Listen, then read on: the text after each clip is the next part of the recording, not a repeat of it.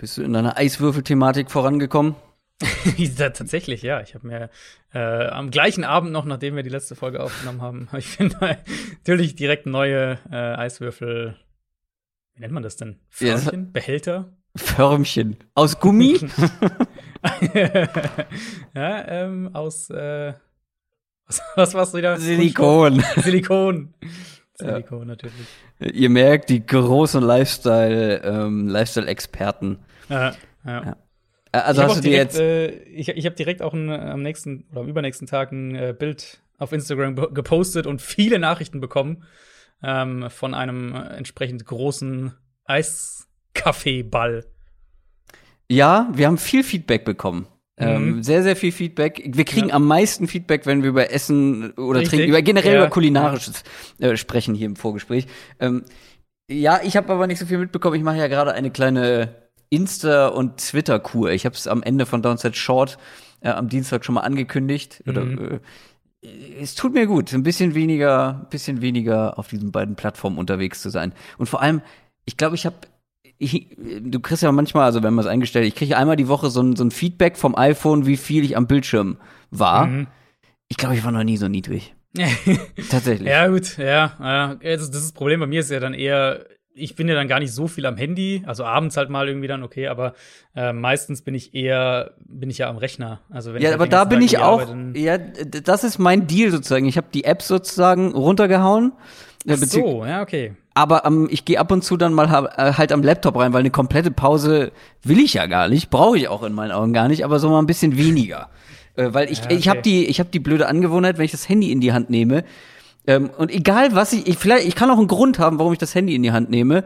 Ich gehe trotzdem zu Twitter oder zu Instagram, ja, ja. automatisch. Ja, und das raubt das so viel Zeit und dann vergesse ich, was wollte ich eigentlich? Irgendwas wollte ich doch nachgucken. Ja, aber ganz stimmt, bestimmt nicht auf einer dieser beiden Plattformen. Ähm, und deswegen dann ab und zu mal am PC oder äh, halt am Laptop reingucken, äh, Mentions checken, ähm, irgendwas posten vielleicht und dann, dann Ruhe. Mhm. Es, spart unglaublich viel Zeit. Das stimmt, ja. Das aber stimmt. trotzdem das Feedback äh, zu der Eiswürfelthema. Aber du hattest doch schon Runde. Äh, nee, ich hatte vorher so, so eckige, mittelgroße, würde ich sagen. Und ah, jetzt habe ich runde, große. Ah, die war neu, die Runden. Die, du ja, hast ja, mir genau, ein Bild ja, geschickt. Genau. Ah, die waren neu, okay, ja. Ähm, neu. Und äh, was ich wirklich sagen muss, die sind äh, sehr, also die halten sehr lange, quasi. Die, die Ja, äh, ja das hat ja was. Das ist ja irgendwie eine physikalische äh, irgendwas. Physikalisches kenne ich nicht so gut mit aus, aber dass die Runden, weil sie mehr Fläche haben, glaube ich. Ich habe keine Ahnung. Runde, runde Körper haben, glaube ich, mehr Fläche. Oh Also, wo, wo, du jetzt anfängst von, von Silikon und runden Körpern mit mehr Fläche zu reden, ah, würde ich sagen, ja. fangen wir lieber an. Lass uns anfangen, ja.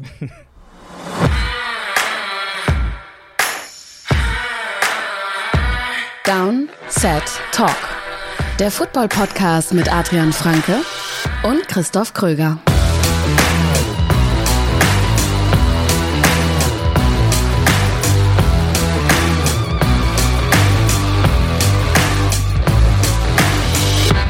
Herzlich willkommen zu einer neuen Folge Downset Talk.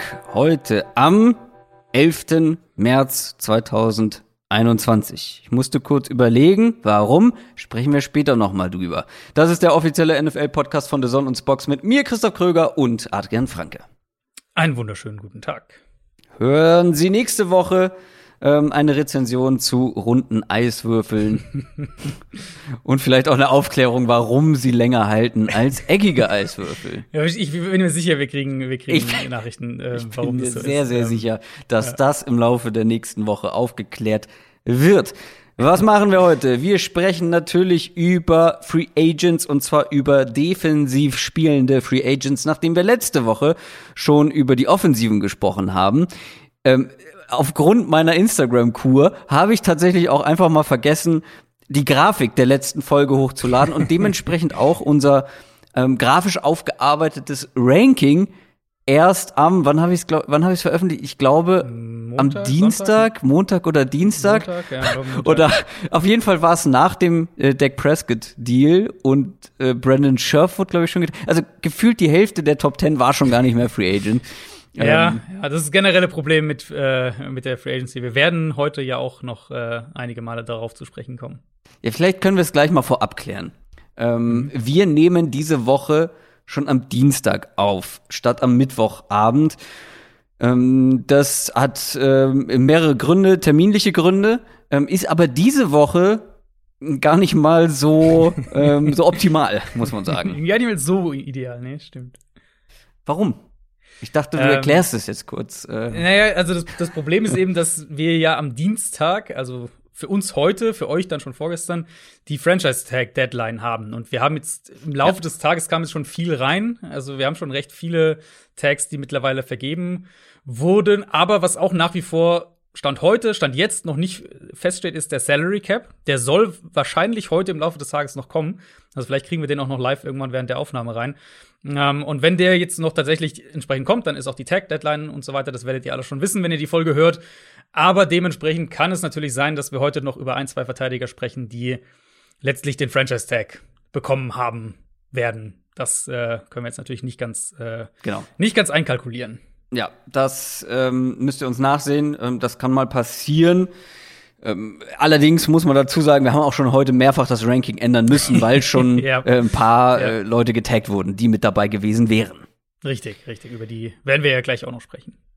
Über die sprechen wir gleich. Worüber wir allerdings schon gesprochen haben, ist, ich habe es gerade schon mal nebenbei erwähnt, über Dak Prescott und seinen neuen Deal. Wir haben am Dienstag eine Downset Short Folge dazu veröffentlicht. Genau, genau. Das ist, war ja so ursprünglich die, die Idee, auch mit Downset Short eben auf News schnell reagieren zu können. Hat sich in dem Fall natürlich ideal äh, angeboten, weil wir sowieso am äh, Dienstag dann unseren entsprechenden Termin hatten und wir euch dann die News schon direkt verarbeitet am Dienstag geben können und ihr nicht bis Donnerstag warten müsst. Genau, und wir konnten ein bisschen ausführlicher darüber sprechen und haben vor allem jetzt auch mehr Zeit für die ganzen anderen News. News aus der NFL. Denn, denn da gab es einige diese Woche. Logischerweise, äh, viele Franchise-Tags kommen wir gleich zu, aber es gab auch neue Verträge zum Beispiel, nicht nur für Dak Prescott, sondern auch für Ben Roethlisberger. Da hatten wir ja schon drüber gesprochen, dass er vermutlich ähm, noch mal bei den Steelers bleiben wird und das ist jetzt auf jeden Fall fix. Genau, wir hatten drüber gesprochen, dass er vermutlich bleiben wird. Dann gab es ja immer mal so ein bisschen, na, vielleicht auch doch nicht so ganz. Aber Was immer klar war, war, dass er nicht für diesen ursprünglichen Cap-Hit äh, spielen wird, weil das wäre über 40 Millionen Dollar gewesen. Ja. Das war ausgeschlossen, dass er zu den Konditionen in der kommenden Saison in Pittsburgh spielt. Die Einigung sieht jetzt so aus, Ben Roethlisberger nimmt eine Gehaltskürzung, also eine echte Kürzung, kein, keine Umstrukturierung in dem Sinne, erstmal äh, in Kauf in Höhe von 5 Millionen Dollar. Also er verzichtet auf 5 Millionen Dollar. Zusätzlich wird der Großteil von seinem Basisgehalt in einen Signing-Bonus umgewandelt und den auf mehrere Jahre dann eben aufteilen zu können. Dafür wurden wieder entsprechende Void-Jahre, das werdet ihr noch häufiger hören, an den Vertrag drangehängt, also Jahre, die man nur aus Cap-Gründen dranhängt. Der Vertrag sozusagen läuft nicht länger, das dient nur dem, äh, dem, äh, dem Salary Cap, um einen Cap-Hit aufzuteilen. Heißt im Klartext, der Cap-Hit für Big Ben 2021 geht um rund 15 Millionen Dollar runter auf etwa 25 Millionen ähm, Dollar. Er verzichtet auf 5 Millionen, wie gesagt, und die Steelers nehmen dafür einen Dead Cap-Hit in Höhe von 10,3 Millionen für 2022 in Kauf. Dann endet der Vertrag. Also gewissermaßen diese Drew Brees-Taktik eben mit ja auch letztlich der gleiche oder ähnliche Umstände. Man versucht eben noch mal einen Anlauf mit seinem künftigen Hall of Fame Quarterback zu, zu starten. Und vielleicht haben sie jetzt ein paar Ressourcen mehr, um Bud Dupree oder Juju, einen ihrer, ihrer Top Free Agents eben zu halten. Dann gab's noch ein, zwei Offensive Lineman Trades. Und bei dem ersten, ich glaube, da waren ein paar Leute ganz schön überrascht von diesem Trade. Ähm, und vor allem gab es auch ein paar aufgeregte Patriots-Fans, ähm, die sich davon sehr, sehr viel erhoffen. Äh, vielleicht kannst du mal aufklären, ähm, warum das vielleicht dann doch gar nicht so überraschend war. Um genau zu sein, haben die Raiders ihren Offensive Tackle Trent Brown zu den Patriots getradet, also quasi wieder zurückgegeben. Ja, genau. Kam ja als Free Agent aus New England ähm, zu, den, zu den Raiders, nachdem die Patriots ja schon mal für ihn getradet hatten. Also er war ja ursprünglich per ja. Trade auch nach, nach New England gekommen. Ähm, ja, also der Trade war wohl schon seit einigen Wochen in Arbeit und, und es wurde auch spekuliert, dass sich die Raiders auf jeden Fall Ja. von Trent Brown trennen wollen, ob dann halt per Trade oder per Cut, wie auch immer. Äh, das war schon länger jetzt in der Arbeit. Der, der Deal ist entsprechend auch günstig. Wir reden schon mal nicht vom Draft dieses Jahr, was als Kompensation gezahlt wird. Das ist schon mal immer meistens ein Hinweis darauf, dass es äh, eher, eher ein Low-Level-Deal ist. Und auch der Preis selbst. Also es ist ein Fünftrunden-Pick 2022, den die Patriots bezahlen und sie bekommen noch einen Siebtrunden-Pick zurück, zusätzlich zu Trent Brown von den Raiders. Also ein sehr, sehr äh, ja, ja. Low-Key-Trade. Ähm, und Brown wird auch im gleichen Zuge einen neuen Einjahresvertrag unterschreiben bei den Patriots. Also die Patriots übernehmen auch nicht den Raiders Restvertrag sozusagen. Ja, meine Vermutung ist aus Patriots Perspektive, sie wissen, wie sie ihn einsetzen wollen und wie, was er in ihrem System kann. war ja nirgends, war ja nirgends so gut wie bei den Patriots genau, das eine Jahr. Genau, und sie sehen einfach die Chance, wahrscheinlich ihre O-Line entsprechend umzustellen und gewisse Abgänge auch auffangen zu können. Also allen voran natürlich Joe Tooney. Meine Vermutung ist, dass sie Trent Brown wieder auf die linke Seite stellen werden. Da hat er ja im Super Bowl-Jahr 2018 für die Patriots auch gespielt. Die Raiders haben ihn dann nach rechts geschoben, ähm, dass sie dann Isaiah Win auf Guard schieben und dann eben die, die, die, die, den Value, die Vielseitigkeit, die äh, Onvenu, der, der Rookie hat, nutzen, um den auf Right Tackle zu stellen. Mhm. Und dann hättest du wenn du die Center-Position noch irgendwie geregelt kriegst, vielleicht halten sie da ja jetzt Andrews, der ja auch Free Agent wird, hättest du eine der besten Offensive Lines der Liga, vermute ich. Ähm, was wir klar sagen können, ist, dass, dass Joe Tooney spätestens mit diesem Trade jetzt sicher weg sein wird. Und es bedeutet wahrscheinlich auch, dass sie Marcus Cannon cutten oder traden werden.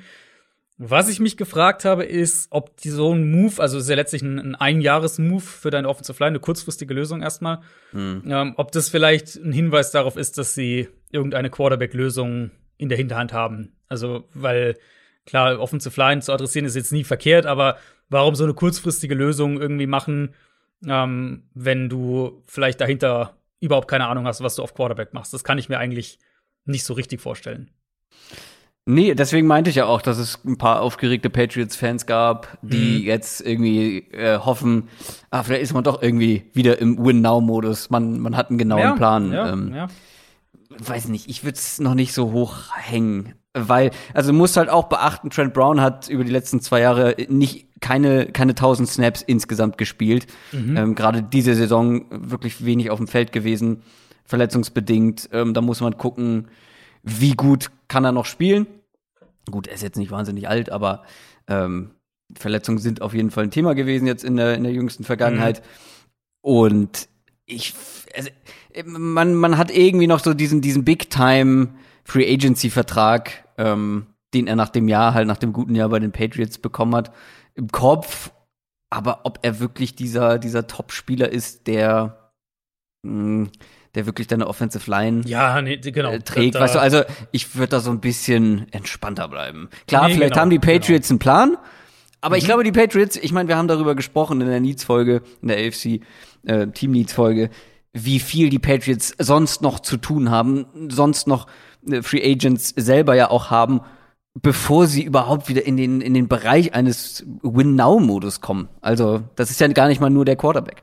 Genau, genau. Und das wird halt die große Frage sein. Was man eben sagen muss, ist, dass die Patriots über 60 Millionen Dollar an Cap Space haben. Also sie können, je nachdem, wer auf den Markt kommt, ja.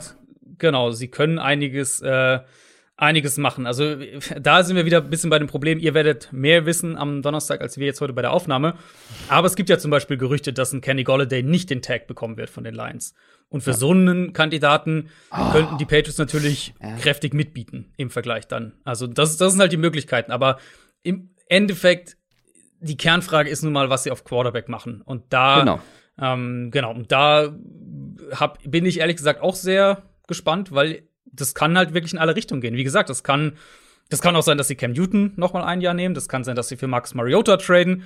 Das kann sein, dass sie vorhaben, im Draft hochzugehen für einen, was auch immer, vielleicht an 10, 11, 9, so in der, in die Range ungefähr, ja. da versuchen einzuholen. Also, das kann ja in richtig viele Richtungen auch gehen. Aber sie hätten, das ist halt das, was ich damit meine, sie hätten halt die Ressourcen, um zu sagen, mhm. wir, wir, also die Offensive Line wird jetzt schon sehr gut sein, selbst wenn Trent Brown, sagen wir mal, eher so oberer Durchschnitt oder sowas ist. Die, der Rest der Line ist halt extrem stark besetzt. Und sie können, wenn sie das so machen wollen, sie können ihren Cap Space halt echt nutzen, um dieses offensive Waffenarsenal eklatant umzukrempeln in der Free Agency. Ja. Ähm, wird auf jeden Fall eine spannende Offseason für alle Patriots-Fans. Spannend wird's auch für Isaiah Wilson. Die Tennessee Titans haben im Draft 2020 äh, am Ende der ersten Runde Offensive Tackle Isaiah Wilson gedraftet. Der hat dann letztes Jahr ganze drei Snaps gespielt. Ähm, wurde noch beim Kiffen erwischt. Ähm, da hatten wir ja schon mal drüber gesprochen, glaube ich, dass mhm. da auch in Sachen Professionalität nicht so viel ja. äh, vorhanden war in diesem vergangenen Jahr. Man hat sich auf jeden Fall frühzeitig getrennt und zwar per Trade. Die Dolphins äh, wollten ihm zumindest noch eine Chance geben. Ja, ist schon krass, was das jetzt wirklich für ein Bust letztlich war. Ähm, Zumindest also, aus Titans Sicht. Wer weiß, genau. wenn der jetzt komplett aufblüht in Genau, Miami. ja, genau. ähm, genau. Also für die Titans ähm, hatte mehrfach ja Ärger mit der Polizei, war auf einer auf einer Uni-Party trotz Corona und dann hatten wir ja eben darüber auch gesprochen. Vor zwei Wochen hat der der Titans GM John Robinson hat ja offen gesagt, dass Wilson sich entscheiden muss, ob er, ob er ein Profi sein will, mehr oder weniger. Also hat quasi seine, ähm, seinen, seinen, ja, den Willen, professionell Football zu spielen, hinterfragt, öffentlich. Ja. Das ist ja schon eine krasse Aussage über deinen, deinen Erstrunden-Pick. Und wie krass der Frust da war, das zeigt ja dieser Trade jetzt auch, weil die Titans quasi nichts zurückbekommen. Ähm, die, die beiden Teams tauschen Siebtrunden-Picks für diesen Trade. Ja. Also Tennessee bekommt einen Siebtrunden-Pick in diesem Jahr von den Dolphins und schickt einen Siebtrunden-Pick im nächsten Jahr zurück. Also, das muss man sich mal vorstellen. Das ja. ist ein First-Round-Pick. Und wir mhm. wissen, wie oft wir über diese First-Round-Picks und den, den, den Wert dieser Picks ja auch sprechen und spekulieren ja. in Trades und so weiter. Und das ist einfach mal ein First-Round-Pick, der wirklich, puff, sich in Luft aufgelöst ja. hat. Also der ist, den hast du wirklich sprichwörtlich zum Fenster rausgeworfen.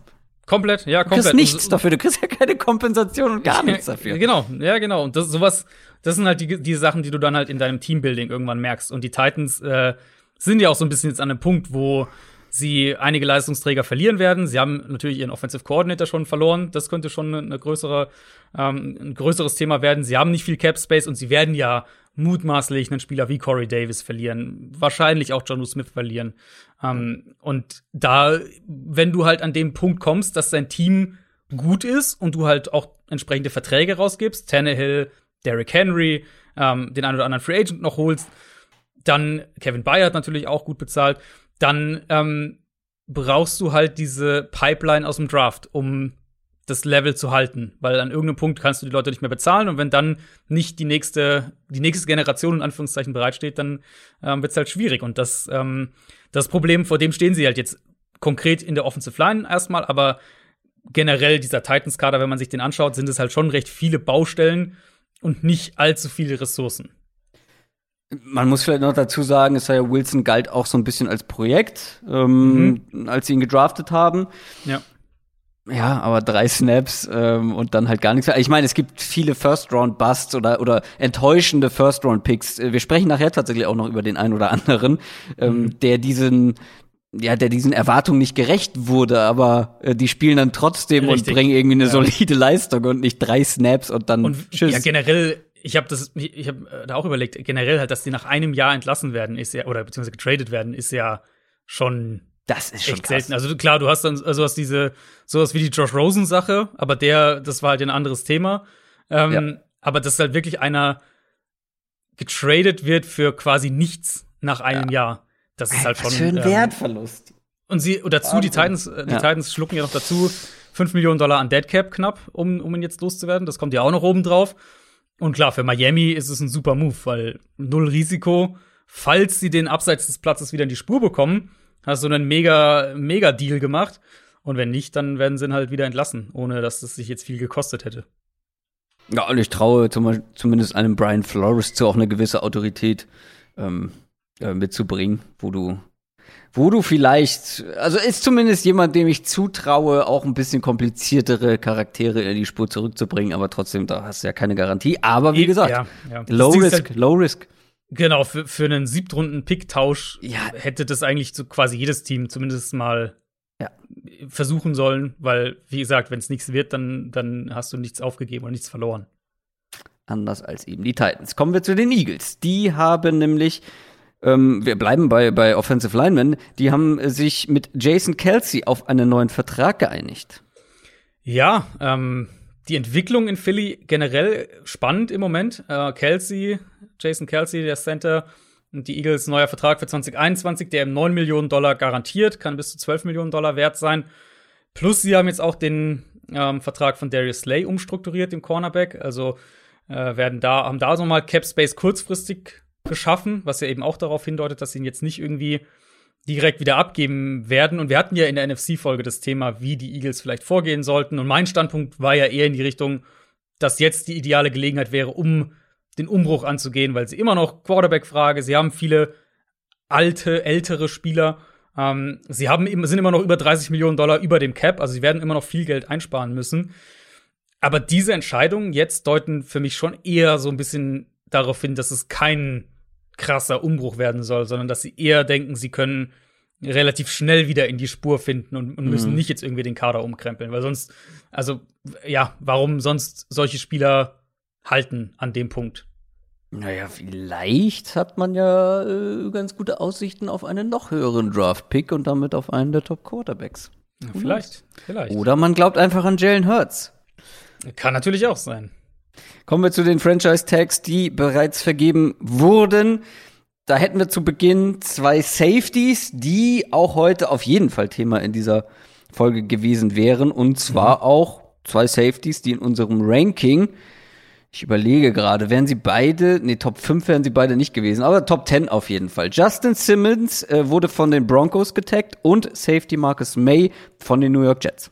Genau, Simmons wäre sicher Top 5 gewesen, vermute ja. ich mal bei uns beiden. Ja. Äh, May war ja schon in, in einem ursprünglichen Ranking drin. Das war einer von denen, die wir dann raussortieren mussten, nachdem er den Tag bekommen hat. Der wäre bei uns beiden auf Platz 6 gewesen. Also, ah ja, okay, knapp. Ähm, knapp, knapp, dran, ja. Ich hatte den relativ genau. hoch. Ich glaube, bei mir wäre sogar in den Top 5, wenn mich nicht alles täuscht. Wie auch immer, auf jeden Fall zwei der besten Defense Free Agents genau. äh, der, der, der Offseason jetzt. Ja, ja, absolut, absolut. Wir werden heute noch viel über Safeties generell auch sprechen. Ähm, ja. Äh, insofern werde ich jetzt gar nicht so viel über die Position sagen, aber ganz kurz vielleicht die beiden Kandidaten. Simmons war komplett absehbar und da gehe ich fest davon aus, dass wir einen langfristigen Deal sehen werden. Ähm, die, die Deadline, damit ihr das auch mal gehört habt, die Deadline für Franchise-Tag-Spieler, um einen langfristigen Vertrag zu unterschreiben, ähm, ist der 15. Juli. Also bis dahin muss ein Deal unterschrieben sein. Ansonsten muss er oder kann er nur unter dem Tag in die Saison gehen. Und Simmons, klar, einer der Top-Safeties, wie unheimlich wichtig für die Defense, für die Broncos-Defense ich vermute, das ist eine reine Absicherung, dass er halt nicht äh, dann, weil man sich nicht rechtzeitig einigt, auf einmal kriegt er Angebote von anderen Teams und der Preis geht in die Höhe. Also gewissermaßen so eine Art Absicherung. Marcus May, ähnlicher Fall, vielleicht eher noch ein Kandidat, um unter dem Tag zu spielen. Aber auch da denke ich, dass, dass die Jets ihn eigentlich auch langfristig halten wollen. Und auch er ja super flexibler Safety, ja. der als tiefer Free Safety funktioniert, aber auch wirklich in der Box spielen kann. Ähm, war ja auch der der beste äh, Verteidiger in dieser Jets Defense letztes Jahr.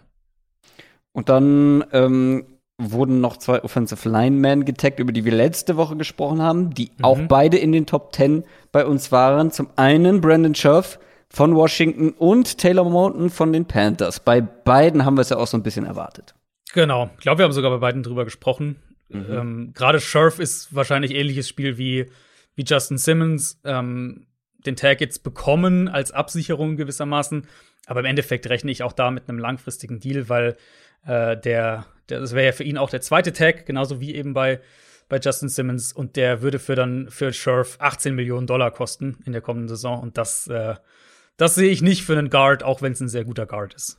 Und dann gab es noch einen, den habe ich gerade bei den Defense-Spielern vergessen, über den wir auch heute gesprochen hätten. Ähm, Wäre auch ein Top-10-Spieler gewesen. Und zwar Defensive Tackle Leonard Williams. Der wurde von den New York Giants getaggt. Und das vollkommen zu Recht, muss man sagen. Ja, wäre bei mir Platz 7, bei dir Platz 6 gewesen. Auch ja. einer von denen, die, die ähm, ja sicher heute auch ein größeres Thema gewesen wären halte ich auch für eine Absicherung, ehrlich gesagt, ähnlich wie Simmons, ähnlich wie Scherf, hat ja letztes Jahr auch schon unter dem Tag gespielt und ich gehe davon aus, dass wir auch hier eher einen langfristigen Vertrag sehen werden. Ich fand Leonard Williams auch ein bisschen schwer einzuordnen, deswegen so Platz 7 ist er so ein bisschen irgendwie in der Mitte. Ähm, weil auf der einen Seite gibt er dir viel Sicherheit, viel Stabilität. Du weißt, dass er stark gegen den Run ist, dass er solide als Pass-Rusher ist. Ähm, also, aber er nicht dieses Elite-Level halt nicht hat. Das ist halt so ein bisschen die, die Frage, wie viel du halt dafür bezahlst. Ja, aber ganz ehrlich, also wenn man sich die letzte Saison ähm, anschaut, bei den Giants war er auch ein echt solider Pass-Rusher. Ne? Also, Ja, wenn man jetzt Essen- auf Defensive Essen, Tackles ja. guckt, war er mit bei den absoluten Top-Pass-Rushern, was so die Effizienz und so weiter angeht. Mhm. Und als Runstopper ist und bleibt er einer der besten. Also, ähm, wenn er daran anknüpfen kann äh, gegen den Pass, dann ist er auf jeden Fall, ich sag mal so, knapp an der Grenze zu den absoluten Top-Defensive Tackles. Mm, ja, würde ich. Also er ist halt, er ist halt für mich relativ klar diese, diese zweite Gruppe. Ja. Also wenn du so halt die, die Elite-Gruppe hast, Aaron Donald, so ein bisschen sein eigenes Ding, ähm, und halt so, so ein paar noch drumherum. Chris und dann ist er halt Jones. so in dieser zweiten Gruppe. Ja, genau, Chris Jones beispielsweise, dann ist er halt so in der ähm, Leonard Williams in dieser zweiten Gruppe, weil er halt eben als Pass-Rusher nicht dieses Level hat, was die anderen haben. Äh, hatte, hatte gute Zahlen dieses Jahr, absolut. Hat natürlich auch davon profitiert, dass er in der Defensive Line gespielt hat, in der ähm, Dexter Lawrence und Dalvin Tomlinson beide sehr, sehr viel gedoppelt wurden und Williams halt so ein bisschen darum arbeiten konnte, sag ich jetzt mal. Aber klar, deswegen ist er, also er ist, ist auf jeden Fall ein guter Spieler, aber ich würde Ja. ihn halt nicht auf diesem High-End-Level bezahlen wollen. Klar kann man das ihm so ein bisschen vorhalten, dass er jetzt dieses Jahr äh, in der Defense gespielt hat oder in der Front gespielt hat, wo äh, viele um ihn herum gedoppelt wurden. Man muss allerdings auch dazu sagen, dass er vorher in der Defense gespielt hat, wo er quasi keine Unterstützung hatte an der Front. Richtig. Bei den Jets. Ja, wobei, na, das würde ich so eigentlich auch nicht sagen. Jets, das war ja eigentlich das, wo sie am ehesten noch, also er hatte keine Ja, Edge. ja, genau, aber wir haben jedes Mal wieder gesagt, es wäre so schön, wenn Leonard Williams mal ein bisschen Support von den, von den äußeren Positionen in der Front hat. Genau, sie, sie hatten halt immer mehrere Tackles quasi. Genau. Ähm, genau, aber halt keine, keine Edge Rusher und die Giants. Ja, ich bin mal gespannt, wie sie das jetzt. Ähm, bin mal gespannt, wie die Giants diese Offseason angehen. Wir werden ja gleich noch über einen Namen sprechen für den Giants, ganz kurz. Aber die sind halt, die sind halt an einem Punkt, wo ich sage, wie viel Value hat es jetzt Leonard Williams irgendwie für, äh, weiß ich nicht, den drittbesten Defensive Tackle Vertrag zu halten? Ja, Also so diese gesamte. Roster-Building. Wo, also wo, will, wo wollen die mit dem Kader hin? Das ist so ein bisschen die Frage, die, ja. die ich bei den Giants immer wieder mal im Raum stehen sehe. werden wir bestimmt noch häufiger mal drüber sprechen. Allerdings haben die, ich versuche mich gerade äh, an die Needs-Folge zurückzuerinnern, ich glaube, das war dann schon mit Abstand ihr, ihr bester Free Agent, oder? Äh, ja. Ja, ja. Das ist auf jeden Fall ihr Also, bester. wenn jemanden taggen, dann ihn, oder? Nee, klar. Und wie gesagt, ich rede nicht, gehe nicht davon aus, dass er unter dem Tag spielen wird. Ich gehe davon So. aus, dass sie einen Vertrag ihm geben werden. Ähm, aber dann bleiben wir doch direkt mal bei den Giants und kommen zu den Cuts. Da gab es nämlich auch noch drei namhafte und wie gesagt bei den Giants, die haben sich nämlich von Golden Tate, dem Wide Receiver, Mhm. getrennt. Genau, da sparen sie etwas über 6 Millionen Dollar. Tate hatte ja eine relativ durchwachsene Saison letztes Jahr. Und das war ja auch so ein Thema, was wir bei den Giants eben angesprochen hatten, dass, äh, dass sie viele ähnliche Spielertypen, zumindest mal Spielertypen für den gleichen Bereich des Feldes haben. Was ihnen halt fehlt, sind wirklich so, so starke Outside-Waffen. Ich hoffe mal für Daniel Jones eben, um diesen Punkt rund zu machen, dass sie ihre Ressourcen in dieser Offseason auch nutzen, um Offensive Line vielleicht noch mal anzugehen und dann auch gerade Outside Receiver ihm da Hilfe zu geben, weil das ist halt im Moment schon das, das ist ein Problem einfach und und dass sie Golden Tate entlassen spricht für mich so ein bisschen vielleicht dafür, dass sie das Problem auch erkannt haben.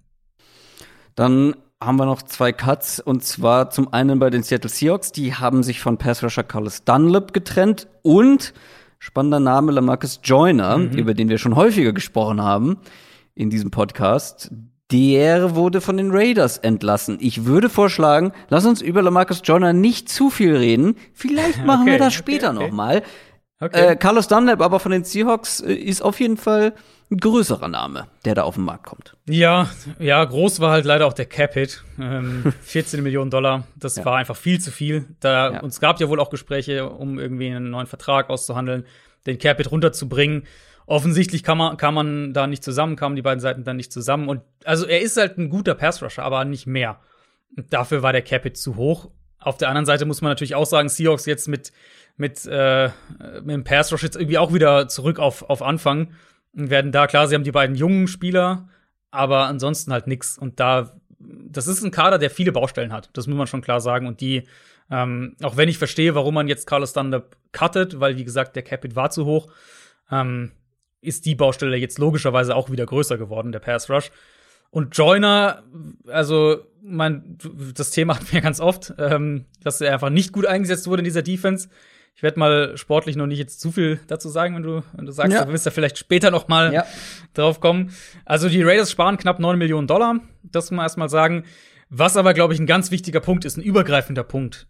Da werden wir heute noch sicher das ein oder andere Mal drauf zu sprechen kommen. Und den, das ist, glaube ich, ein Punkt, den man für den ganzen Free Agency Themenkomplex immer ähm, im, im Hinterkopf haben muss, dass Teams, die in der Free Agency nicht genau wissen, was, was sie suchen und wie sie die Spieler auch einsetzen wollen, oder dann eben gestandene Spieler holen und die in neue Rollen reindrücken wollen, die werden in der Free Agency nie Erfolg haben. Und ähm, da kann man dann drüber streiten, inwieweit du überhaupt Free Agency da groß gewinnen kannst und so weiter. Aber es ist natürlich ein wichtiger Teil von, von Roster Building. Das ist, steht ja außer Frage. Und so hart es halt klingt, aber für mich haben die Raiders in den letzten Jahren in der Free Agency und auch im Draft nicht wirklich gezeigt, dass sie wissen, was sie suchen und was sie machen wollen und, und was sie aus also- schematischer Sicht auch aufbauen wollen. Und da Nee, ist Joyner halt so das ja. Paradebeispiel dafür. Also gab es doch ein, zwei Free Agency Verpflichtungen letztes Jahr von den Raiders, die dann noch vor der Saison wieder entlassen wurden. Das ähm, und ich weiß gar nicht mehr, ich weiß gar nicht mehr, wer es war, aber ähm, doch Prince Amukamara zum Beispiel, ja gut, die ganze die ganze Antonio Brown Geschichte kam war auch noch, Antonio äh, Brown, gar Thema. keine Frage. Gut, das da würde ich die Raiders so ein bisschen in Schutz nehmen wollen, weil, ja, das weil ist eine eigene Geschichte. Ist Eben. eine eigene Geschichte. Also das Aber ist ja- genau, es gibt so ein paar halt in der Richtung. Also Trent Brown war, hat sehr viel Geld gekostet, Ja. wurde jetzt quasi wieder verscherbelt. Tyrell Williams hat damals viel Geld gekostet, den haben sie entlassen, der ist mittlerweile in Detroit. Ähm, Das ist alles ein bisschen wild. Ist, Corey ja, Littleton, und, komplette und, und dann halt. Ja. genau, und dann hast du halt, wo wir ja auch schon drüber geredet haben, hast du dann halt ein Team, was im Draft regelmäßig reached für Spieler. Also, das muss man ja von außen betrachtet schon klar so sagen. Sie, die gehen halt, die nehmen halt Spieler sehr hoch, die so hoch kaum in, im Gespräch irgendwo waren. Und das musst du auch im Nachhinein sagen. Klar, manchen Genau, Spielern muss ja, man da genau. jetzt noch eine Chance geben, äh, gerade die vom letzten Jahr, ähm, ne, dass sie sich entwickeln können und vielleicht Mhm. erreichen sie irgendwann mal auch die oder äh, vielleicht äh, ja, bestätigen sie irgendwann die Erwartungshaltung, die man eben an Spieler hat, die dann in dem Bereich gepickt werden. Mhm. Aber wenn wir jetzt auch noch mal das Jahr davor angucken ähm, oder ja, vor allem das Jahr davor. Ah, ich hab ja, ich hab's ja mit Namen, ne? Wie hieß der Nummer 4 Pick? Clean Der, Farrell. ja, Clean genau. Der Farrell ist jetzt nicht so, dass ich das Gefühl habe, okay, in zwei Jahren sprechen wir Nee. von dem als einen berechtigten Nummer 4 Pick. Und du kannst, also das muss man ja immer sagen, du kannst im Draft ja immer daneben hauen. Jedes Team haut im Draft daneben. Nur die, bei den Raiders finde ich, über diese letzten zwei Jahre ist es halt so ein, so ein Muster, was man erkennt, dass sie halt im Draft irgendwie ihre Guys haben, die halt vielleicht auch irgendwie, wo sie vielleicht zu sehr, Und zu sehr auf Character achten und nicht genug auf das Sportliche und dann halt solche Spieler wie, wie Farrell, wie, wie Jonathan Abram, der ja auch ein Erstrunden-Pick vor zwei Jahren war, ähm, solche Spieler halt sehr hoch draften was aber letztlich dann ähm, sich wa- wa- was wofür sie nicht belohnt werden sozusagen, weil halt das sportliche Talent einfach nicht hoch genug ist. Und das wundert mich, weil ja eben mit Mike Mayock einer i- da ist als GM, wo ich gesagt hatte, okay, das ist einer, der vor allem auf das Sportliche achtet. Aber wer weiß, wie viel der zu sagen hat mit einem John Gruden das stimmt. als Head Coach. Gut, kommen wir zu unserem Ranking. NFL Preview. Wir sprechen über die Top Free Agents aus der Defense. Und wir haben es gemacht wie letzte Woche auch schon. Wir haben beide eine Top 20 erstellt und aus dieser Top 20 wurde eine gemeinsame, eine Konsens Top 15. Die werden wir euch jetzt der Reihe nach vorstellen. Angefangen mit dem hintersten Platz. Allerdings vielleicht noch zwei Namen, äh, die wir erwähnen können, die bei einem von uns relativ hoch waren bei dem anderen gar nicht mit in den Top 20 mit dabei. Da hätten wir zum einen Shelby Harris, Defensive Tackle der Denver Broncos, war bei mir nicht mit in den Top 20, bei dir allerdings auf der Top 13. Ähm, äh, hier ähnlich wie letzte Woche, da hatten wir auch über einen gesprochen, der bei mir so gerade eben nicht mit drin war. Den hatte ich mit in der Überlegung für die Top 20. Bei mir ist halt grundsätzlich so, Defensive Tackle ist wirklich grundsätzlich schon echt ein Step weiter unten, außer du bist ein richtig, richtig guter Pass-Rusher oder dir traue ich es zu, ein richtig guter Pass-Rusher zu sein. Shelby Harris ist, glaube ich, einer der unter, äh, ja, unterbewertetsten ähm, Spieler, die es so gibt. Ähm, und ist vielleicht auch ein besserer Pass-Rusher, als ich ihm dafür Credit gegeben habe. Aber irgendwie für die Top 20 hat es dann doch nicht ganz gereicht. War meine 13. Also ja. nachdem jetzt natürlich mit Franchise Tags schon einige Spieler äh, weggegangen sind, war wäre bei mir dann letztlich die 13 gewesen. Ich halte ihn halt für einen sehr konstanten Spieler, stark gegen den Run, aber auch eine gewisse Explosivität als Pass Rusher mitbringt und einfach ein super High Floor Spieler. Ähm, und deswegen war es für mich so, ich würde halt und das habe ich da nicht mit einfließen lassen, weil wir reden ja jetzt hier nur über den sportlichen Wert, nicht über den, den äh, finanziellen Wert sozusagen. Aber ich würde halt eher einen Shelby Harris für ein paar Millionen weniger im Jahr holen als Leonard Williams, um mhm, mal den Vergleich ja, mal zu ziehen. Aber das ist halt so ein bisschen die, die äh, wenn wir den Free Agency Blick sozusagen drauf richten. Aber rein sportlich für mich ist er halt wirklich ein, ein guter bis, bis vielleicht sogar ein, ein Tier über gut Defensive Tackle. Ähnlich können wir es jetzt bei meinem Kandidaten machen, nämlich Brian mhm. Poole. Cornerback, vor allem Slot-Cornerback, jetzt bei den Jets gewesen. Der ist bei mir nämlich auf 13 und bei dir nicht genau. mit dabei gewesen. Genau. Und wir sprechen gleich als erstes über einen anderen Slot-Cornerback, ähm, wo ich sage, okay, wie weit sind die wirklich auseinander? Ähm, ja. Für mich ist Brian Poole halt klar limitiert in seiner Rolle, aber in dieser Rolle, gerade jetzt bei den Jets, ähm, einer der, der besseren Slot-Cornerbacks der mhm. Liga. Und wie gesagt, ich will nicht zu viel vorweggreifen, aber wir sprechen gleich über einen, der mal eine, ein, zwei richtig gute Saisons als Slot Cornerback hatte und seitdem so ein bisschen den Erwartungen hinterherläuft und Brian Poole eher andersrum, der ist schwach gestartet. Ich glaube, er damals bei den Falcons, wenn ich mich richtig mhm. erinnere, dann zu den Jets gegangen, sich da richtig gut auf der Position in der Rolle entwickelt hat. Und ich nehme lieber jemanden oder habe bei mir im Ranking lieber jemanden höher gerankt, der eher auf einem positiven Trend unterwegs ist, als auf einem hm. eher negativen oder zumindest einer, der den Erwartungen, die er sich durch zwei starke Jahre aufgebaut hat, nicht, ähm, ja, nicht gerecht werden kann. Ja, äh, also Brian Poole, da wirst du von mir nicht viel Gegenwind kriegen. Ich hätte ihn halt nicht ganz so hoch, aber halte ich auch für einen relativ unterschätzten Spieler. Hatte ich tatsächlich überlegt, in meine, äh, in meine unter dem Radar Kandidaten, die wir ja ganz am Ende noch haben werden, mit reinzupacken, wenn du ihn nicht gerankt tatsächlich hättest. Mhm. Ist ein richtig guter Slot-Corner.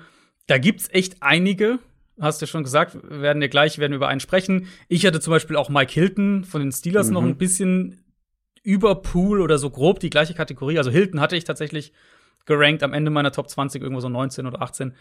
Ähm, aber also wer einen Slot Corner braucht, der wird in dieser Free Agency, glaube ich, nicht nur einen finden, sondern wahrscheinlich sogar einen zu einem zu einem relativ günstigen Preis, könnte ich mir vorstellen. Und Brian Poole ist wahrscheinlich einer von denen, die du für einen vergleichsweise günstigen Preis bekommen kannst.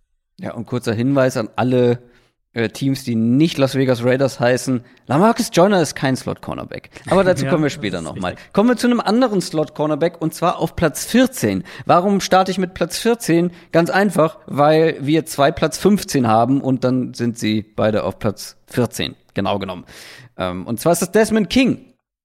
Slot Cornerback zuletzt bei den Titans gewesen. Wir haben ihn beide auf Platz 15 und letztendlich mhm. ist er dann ja auch ein geteilter Platz 15 in unserem Ranking. Also da waren wir uns sehr, sehr einig. Und er ist auch erst last minute reingerutscht, nachdem Richtig. Leonard Williams getaggt wurde. Wie gesagt, auch er einer der besseren Slot Cornerbacks, aber die Frage bei ihm, die ich habe, deswegen ist er auch bei mir tatsächlich hinter einem Brian Poole, wie gut ist er wirklich? Er hatte die zwei extrem mhm. starken mhm. oder anderthalb extrem starke Jahre bei den Chargers und konnte da nie wirklich anknüpfen und ist dann ja auch für relativ wenig, glaube ich, zu den Titans gegangen, getradet worden. Und da war jetzt auch nicht so, ähm, dass mir die Socken ausgezogen hat und dass ich sage, okay, wow, was ein, was ein großartiger Spieler. Also die Frage ist halt so ein bisschen, waren eher vielleicht die ersten anderthalb Jahre, waren das so die Ausrutscher und jetzt sehen wir ja, den, den ja. wahren Desmond King. Das sind so meine Zweifel, die ich bei ihm hatte. Ja, ich habe ihn aus dem einzigen, also der einzige Grund, warum ich ihn über Pool habe, ist halt die, die Upside. Genau, die Upside. Nee, ja. die ja, Alter und damit halt Upside-Hoffnung sozusagen. Mhm. War auch in der ursprünglichen Liste war er der einzige Spieler außer Bud Dupree, den wir beide gerankt haben, aber der es nicht in die Top 15 geschafft hätte. Ja. King hat's geschafft, Batu Pri hat's nicht geschafft. Ähm, ja, also gerade auch eben vor dem Hintergrund, dass, um das Thema nochmal aufzugreifen, dass Slot-Verteidiger immer wichtiger werden in der NFL. Mhm. Und ihm fehlt mhm. halt so diese, ihm fehlt diese Konstanz auf, auf diesem High-End-Level. Aber wenn ich einen Slot-Corner brauche und Desmond King in dieser Offseason für, weiß nicht, 5 Millionen im Jahr bekommen kann, ich glaube, so, das wird so grob sein, sein Markt sein, dann würde ich das absolut machen. Und du hast recht, seine, sozusagen die, die, die Top-Jahre ähm, konnte er nicht, bisher nicht wiederholen. Aber ich würde halt für, für die Kategorie, glaube ich, die preisliche Kategorie, in, de, in der er sich bewegen wird, würde ich das absolut machen und äh, darauf hoffen, dass er das halt noch mal abrufen kann, dass er noch mal grob in die Richtung kommt. Und selbst wenn selbst wenn er es nicht schafft, ist es halt immer noch ein solider Slot Corner. Also er war ja nie jetzt Genau. so, dass er richtig schlecht gewesen Ja. wäre. Nee, das stimmt. Richtig schlecht war auch unser zweiter Platz 15 beziehungsweise Platz 14 nicht. Shaquille Griffin. Das ist, glaube ich, der, über den wir am meisten diskutieren können, zumindest theoretisch. Cornerback bei den Seahawks bisher gewesen. Bei mir Platz 10. Bei Adrian nicht in den Top 20. Liebe Seahawks-Fans, ihr Mhm. Bei dir wisst, sogar- was zu tun ist. Bei dir sogar Platz 9 dann im Endeffekt, äh, weil er noch mal einen hochgerutscht ist. Ah, gut, ich habe jetzt die letzten Platzierungen nicht mehr aktualisiert, wo er dann in meinem eigenen Ranking Platz 9 ähm, dann äh, von mir aus auch.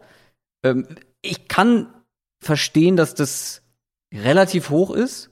Ähm, aber trotzdem, ähm, ich, ich weiß, was für einen Gegenwind du bekommen wirst von allen Seahawks-Fans und das in meinen Augen zumindest zu einem gewissen Teil zurecht.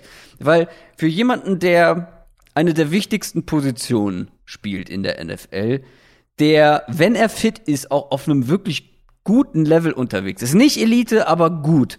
Und vor allem gerade mal erst 25 Jahre alt ist, für den oder den muss ich in so einem Ranking, in so einem Free Agency Ranking in den Top 20 mit dabei haben. Wie gesagt, bei mir ist er relativ weit oben, weil ich glaube, da ist Upside vorhanden. So ein bisschen wie bei dir vielleicht bei Desmond King. 2020 war enttäuschend von, von Shaquille Griffin, aber da hatte er auch mit Verletzungen zu tun. Wie gesagt, vielleicht ist Platz, Platz 10 beziehungsweise jetzt Platz 9 etwas zu hoch. Ähm, ich glaube aber, dass du mit Shaquille Griffin mindestens einen richtig soliden Nummer 2 Cornerback bekommen würdest. Ob er Nummer 1 kann, hm, vielleicht ist er so eine maximal so eine 1B-Lösung, keine Ahnung. Aber nicht in den Top 20? Äh, Schon fast ein bisschen fahrlässig, Adrian. Fast ein bisschen fahrlässig. Also das Alter und und äh, Hoffnung auf Upside-Argument, das muss ich dir geben. Weil Absolut. ich meine, wir haben ja auch schon gesehen, wie gut er sein kann, wenn es Genau. mal richtig gut läuft. In 2019 muss das gewesen sein. 2018, 2019. Eins dieser Jahre, da war ja wirklich, das war ja wirklich ein gutes Jahr. 19 müsste es gewesen sein, ja.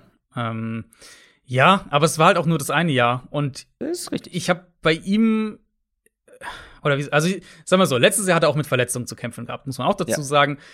Ich glaube, mein Hauptproblem mit Shaquille Griffin ist, dass er echt inkonstant ist. Und Cornerback und Offensive Line sind für mich die Positionen, wo ich sage, gib mir lieber den Spieler, der nicht ganz, der nicht, nicht unbedingt das High-End-Potenzial hat, aber eine sehr, sehr stabile Baseline, als den, der krasse Ausschläge nach oben und unten hat. Mhm. Weil wenn ein Cornerback halt krasse Ausschläge nach oben und unten hat, dann kriegst du halt einen Cornerback wie, ähm, der, du kriegst einen Cornerback, der viel zulässt und halt hier und da auch ein defensives Big Play macht. Janoris Jenkins, so das Musterbeispiel für diese, diese Kategorie Cornerback gewissermaßen.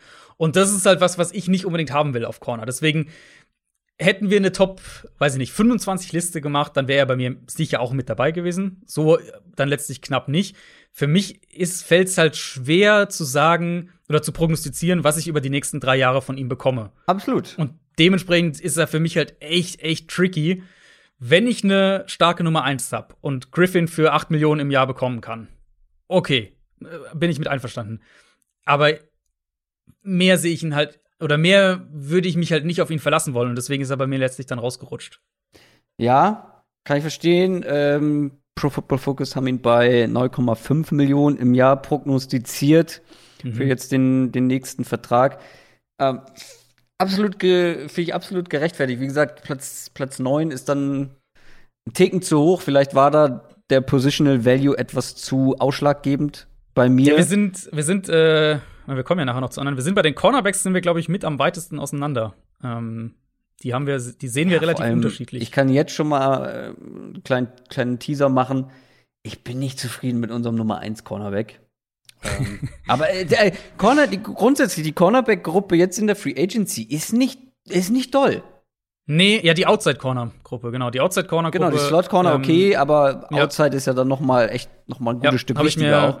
Habe ich mir auch notiert schon. Und das könnte natürlich dazu führen, dass der ein oder andere da eben auch zu viel, in Anführungszeichen, oder sehr, sehr viel, sagen wir es mal so, äh, bekommt auf dem Markt. Und Shaquille Griffin könnte halt einer von diesen Kandidaten auch sein, letztlich. Ja, aber gerade erst 25 Jahre alt, also ähm, deswegen ist er bei mir dann auch so ein paar Plätze noch mal geklettert, weil ich dachte, wir haben es einmal gesehen, klar, die Konstanz fehlt, aber wie gesagt, der ist echt noch jung für jemanden, der ähm, in die Free Agency kommt.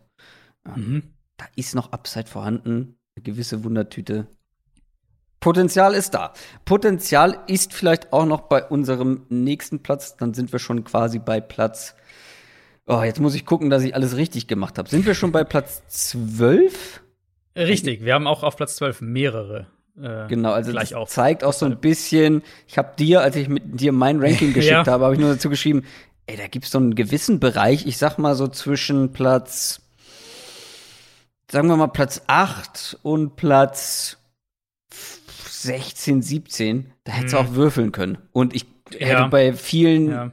nicht, nicht gegen anargumentiert. Also, Ich würde sogar noch erweitern fast. Ich finde, also jetzt mit den Franchise-Tags, die jetzt entsprechend natürlich schon welche Leute vom Markt genommen haben, finde ich fast, du hast eine Top 5 grob. Und Ja. ab dann ist eigentlich schon der, der, Also, der Drop-Off so ein bisschen. Die Top 4 heben sich echt ein gutes Stück ab, ja. Das finde ich auch. Mhm, ja. Und dahinter ist viel, ähm, viel eng beieinander. Und wie gesagt, das zeigt auch, dass wir einige dann schlussendlich auf den gleichen Plätzen Genau. haben. Romeo Okwara ist unser erster Platz 12. War bei den Lions, ist ein Edge-Verteidiger. Ich habe ihn nur in Anführungszeichen auf Platz 20 und du auf Platz 11. Waren das jetzt die richtigen Positionen? Ich Äh, glaube- wieder eins vor sozusagen. Also du hast Ah ja, ich muss Endeffekt jetzt, auf, ich muss in die neue dann, Liste äh, gucken. Ich muss genau. in die neue Liste gucken. Also ich habe Platz 19 und du Platz 10, so ist es Genau. richtig. genau. Ähm, und das sieht jetzt erstmal viel aus, aber grundsätzlich ist es gar nicht so viel. Wie ich eben schon gesagt habe, es ist sehr eng beieinander da in diesem Bereich. Und ich hätte Okwara gerne als Sleeper genommen, so ein bisschen wie du Brian Poole, auch Mhm. wenn ich ihn sogar ja noch mit dann in den Top 20 hatte. Aber ähm, für mich war es eher so ein Under the Radar Spieler und deswegen war ich überrascht, dass du ihn tatsächlich auf Platz 10 schlussendlich hattest. Ähm, ist ein Spieler, der letztes Jahr wirklich explodiert ist. Ähm, vielleicht war es ein One-Year-Wonder. Wir werden sehen. Ja. Auf jeden Fall 61 Pressures gehabt. Einen richtig starken Pass-Rush-Produktivitätswert. Also Pressures im Verhältnis zu der Anzahl der Pass-Rushes. Da ist er auf Platz 5 insgesamt. Ähm, da sind wirklich dann vor ihm nur noch, nur noch relativ große Namen. Zumindest ist er gleich auf mit einem, über den wir hier im Ranking noch sehr viel später sprechen werden. Wie gesagt, bei mir ist er gerade noch so mit reingerutscht. Ich hatte ihn eher so als Under the Radar Spieler auf dem Zettel Platz 10. Wirkt für mich schon noch sehr hoch, ehrlich gesagt. Weil ja, das war ein gutes Jahr. Aber wer weiß denn, ob nicht das so ein Ausreißerjahr war? Ich meine, weil das haben wir bei Pass-Rushern vor allem schon häufiger mal gesehen, dass dann au- aus, ja, teilweise auch vielleicht unerklärlichen Gründen dann so ein Jahr alles richtig gut funktioniert hat. Mhm. Ähm, ist halt, ist halt Zweifel. Ich finde, wenn du jemanden auf Platz 10 hast, muss das wirklich auch jemand sein, der dir deine Front zu einem gewissen Teil auch ja, transformieren kannst oder der deine Front stützen kann. Kann ein Romeo Okra das? Ich habe, also ich glaube, da ist auch wieder einfach ein Unterschied, wie wir, ähm, also weil er ist ja, wenn ich auf meine, auf meine Position Rankings jetzt schauen würde, dann wäre er ja sozusagen nur mein Edge Nummer 5. Also ich habe halt Mhm. mehrere Edge Rusher schon noch vor ihm. Nicht, dass man jetzt denkt, das ist irgendwie mein Nummer 2 Edge Rusher oder sowas. Aber ich sehe halt in ihm immer noch einen, einen sehr attraktiven Value sozusagen. Und wenn wir jetzt, wenn wir sowas wie My Guys oder sowas gemacht hätten, dann wäre er bei mir da auch recht weit oben gewesen tatsächlich. Nicht, weil ich jetzt denke, dass er irgendwie besser wäre als ein Shaq Barrett oder sowas oder auch ein Carl Lawson, über die wir später noch beide sprechen werden. Aber ich glaube halt, dass er einen sehr guten Impact haben kann. Er wird in der Preisstufe natürlich erstmal, wird er unter diesen, unter denen landen, unter Barrett, unter Lawson. Ich glaube aber, dass Okwara einen sehr guten Impact haben kann. Ähm, und zwar sehe ich ihn tatsächlich so gut, dass ich mir vorstellen könnte, dass er, abgesehen von Barrett, der halt in, einem eigenen, in einer eigenen Kategorie ist, wenn wir auf den Edge-Markt schauen, glaube ich, dass Okwara genauso, einen genauso großen Impact wie jeder andere Edge Rusher, der dieses Jahr auf den Markt kommt, haben kann. Ähm, und klar, man muss drüber, muss sich Gedanken mhm. machen, ob das vielleicht ein One-Hit-Wonder war, ob er ähm, dann wieder in, in sozusagen sein altes Fahrwasser fällt. Aber letztes Jahr, du hast schon ein paar Zahlen gesagt, ich habe noch eine dazu.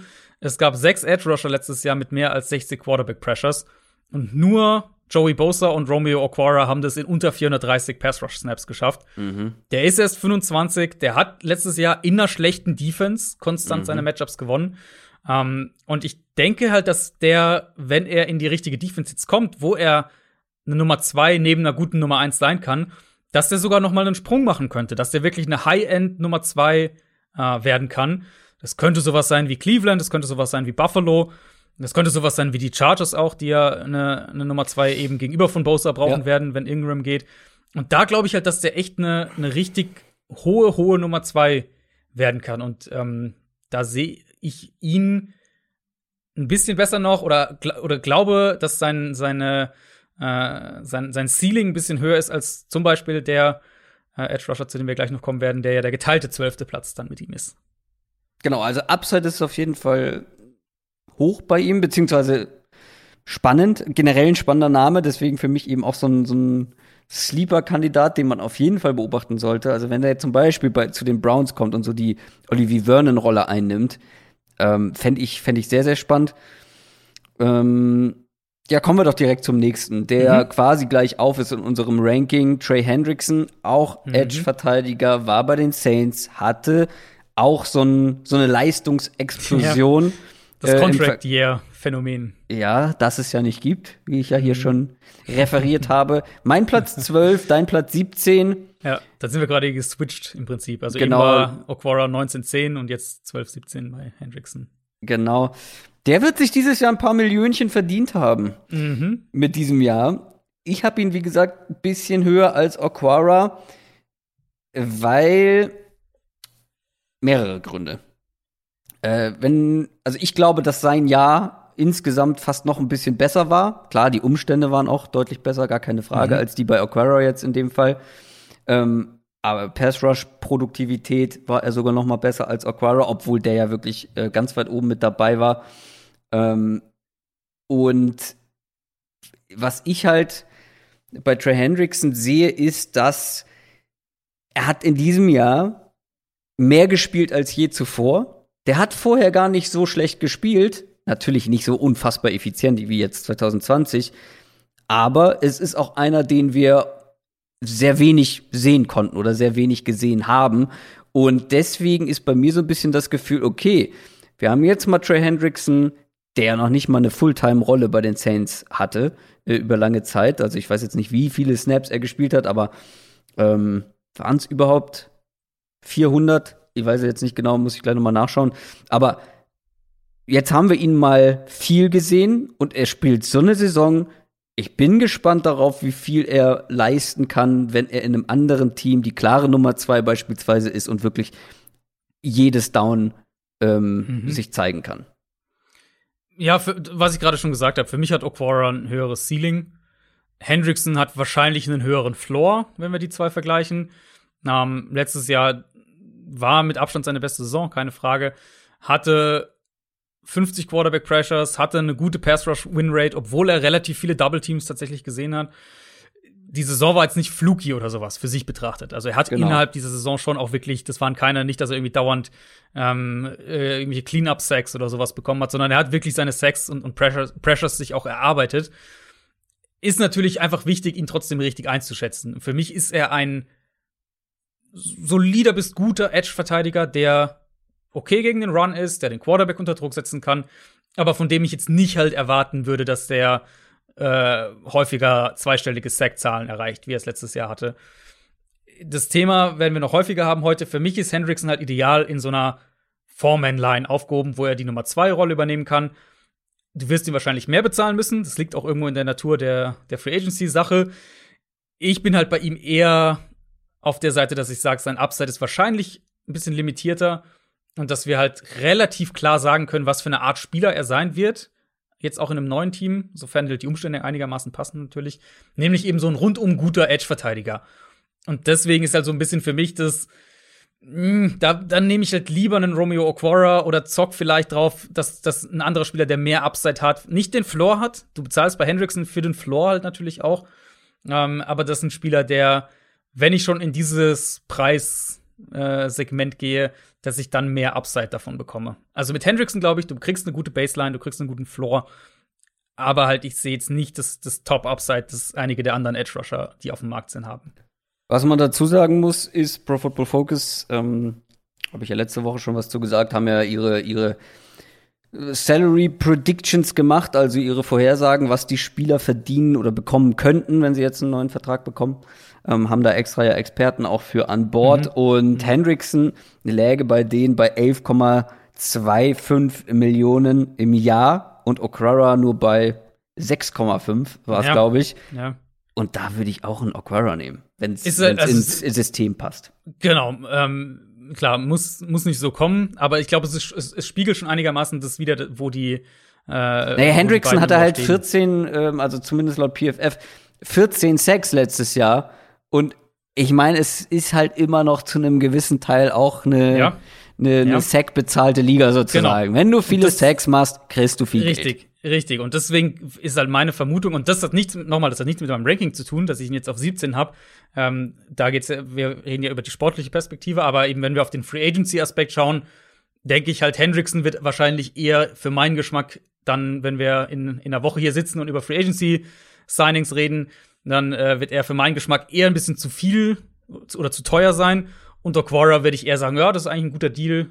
Ähm, ja, das ist, das, ja das ist ja oft dann so ein bisschen das Problem für die Spieler, dass sie dann zum Beispiel in ihrem letzten Vertragsjahr stark spielen, dann einen Vertrag bekommen, wo dann alle danach sagen, ja, das ist, das war nicht gerechtfertigt, das ist ein Bust oder das ist ein Free Agency Bust, obwohl er mhm. trotzdem noch ganz gut spielt, aber er dann bisschen überbezahlt ja, wird. Ja. Und da gibt's einige Namen, wo man sich vorstellen könnte, dass sie überbezahlt werden. Und Trey Hendrickson ist nach dieser Saison natürlich ganz weit vorne genau. dabei. Ja, genau, genau.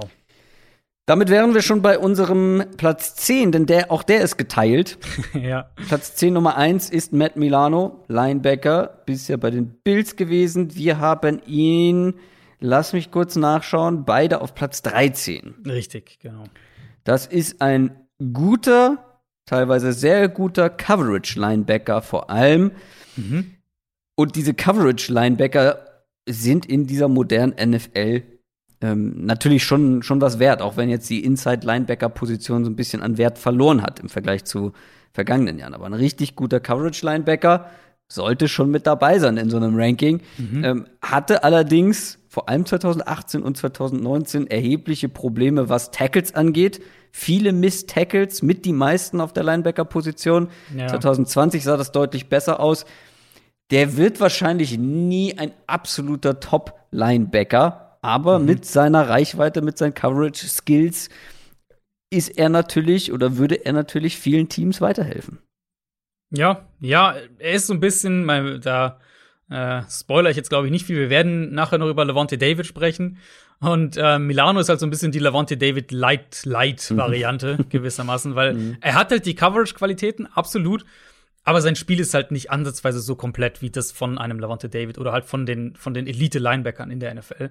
Ja. Ähm, und die sind halt, diese Linebacker sind halt spannend, weil sie den Run auf einem hohen Level verteidigen können und aber auch covern können. Also du hast halt beides sozusagen und dadurch bist du natürlich auch flexibel, je nachdem, äh, was die Offense halt vielleicht machen möchte. Milano in der Hinsicht ist es halt fast ein bisschen mehr wie eine Art Safety in der Box, der halt gut covert aber der physisch einfach dann irgendwo anfällig ist. Eben, du hast die, die Miss Tackles angesprochen. Er ist einfach inkonstant gegen den Run insgesamt. Ähm, und da sind wir ja auch wieder an dem Punkt, dass du halt genau wissen musst, was du als Team brauchst und wie du, ähm, wie du deine Defense aufbauen willst. Weil nehmen wir zum Beispiel mal ein Team, das mir da eingefallen ist. Nehmen wir zum Beispiel mal die Chargers, die einen super athletischen, physischen Gap-Shooter, Run-Stopper in Kenneth Murray haben, der aber jetzt nicht unbedingt der agilste Cover-Linebacker ist neben so einem Linebacker wäre Matt Milano super aufgehoben. Mhm. Aber wenn du ihn jetzt halt irgendwie als Middle Linebacker in die Browns Defense packst oder sowas, dann glaube ich halt, dass es eine Rolle wäre, wo beide Seiten nicht mit glücklich werden würden. Und das ist halt immer wichtig für diese ganzen Free Agents zu überlegen, wo passen sie rein, wo bezahlst du auch wirklich dafür, dass, dass ihre Stärken auch umgesetzt werden? Und äh, wo wird der Spieler halt vielleicht Lamarcus Joyner-mäßig verbrannt und dann nach zwei Jahren wieder, wieder entlassen? Ja, gutes Stichwort, weil das wäre doch einer, den die Raiders ähm, statt einem ähm, Corey Littleton holen können, der ja auch eigentlich ein guter Coverage-Linebacker ist hm. und äh, den verbrennen können. weil das haben sie mit Corey Littleton ja auch äh, jetzt zumindest in dem ja, ersten Ra Jahr. Raiders haben ja einen neuen Defensive Coordinator, das wird sicher, äh, wird hm. sicher besser werden. Schauen wir mal.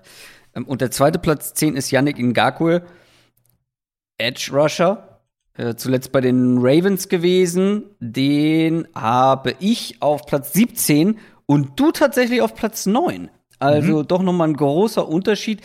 Ich finde es super, super schwierig, oder ich fand es super schwierig, den zu ranken irgendwie. Ähm, letztendlich ist er bei mir dann relativ weit hinten gelandet.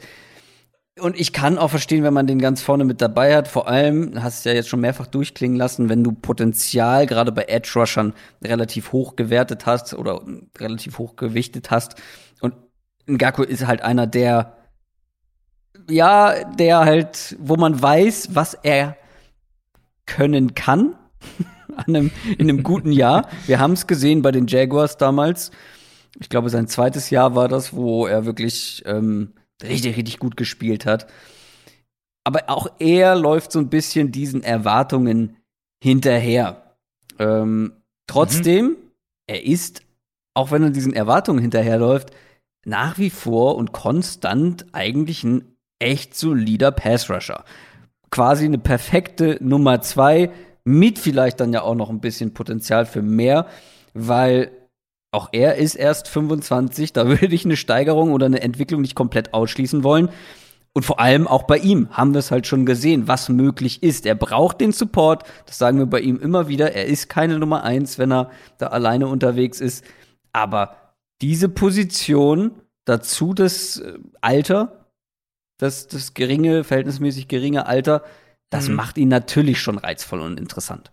Ja, ich finde ihn halt schon schon spannend und er, er ist, glaube ich, entweder ist er der Spieler mit der größten Diskrepanz oder einer der mit der größten Diskrepanz auf jeden Fall, ähm, von denen, die wir beide gerankt haben.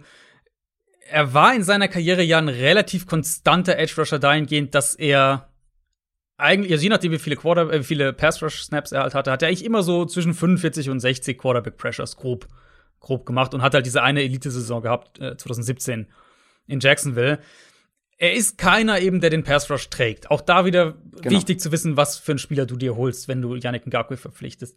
Ähm, ich glaube, das müssen wir jetzt einfach so festhalten. Auch er ist keine Nummer eins, kein Nummer eins Edge Rusher.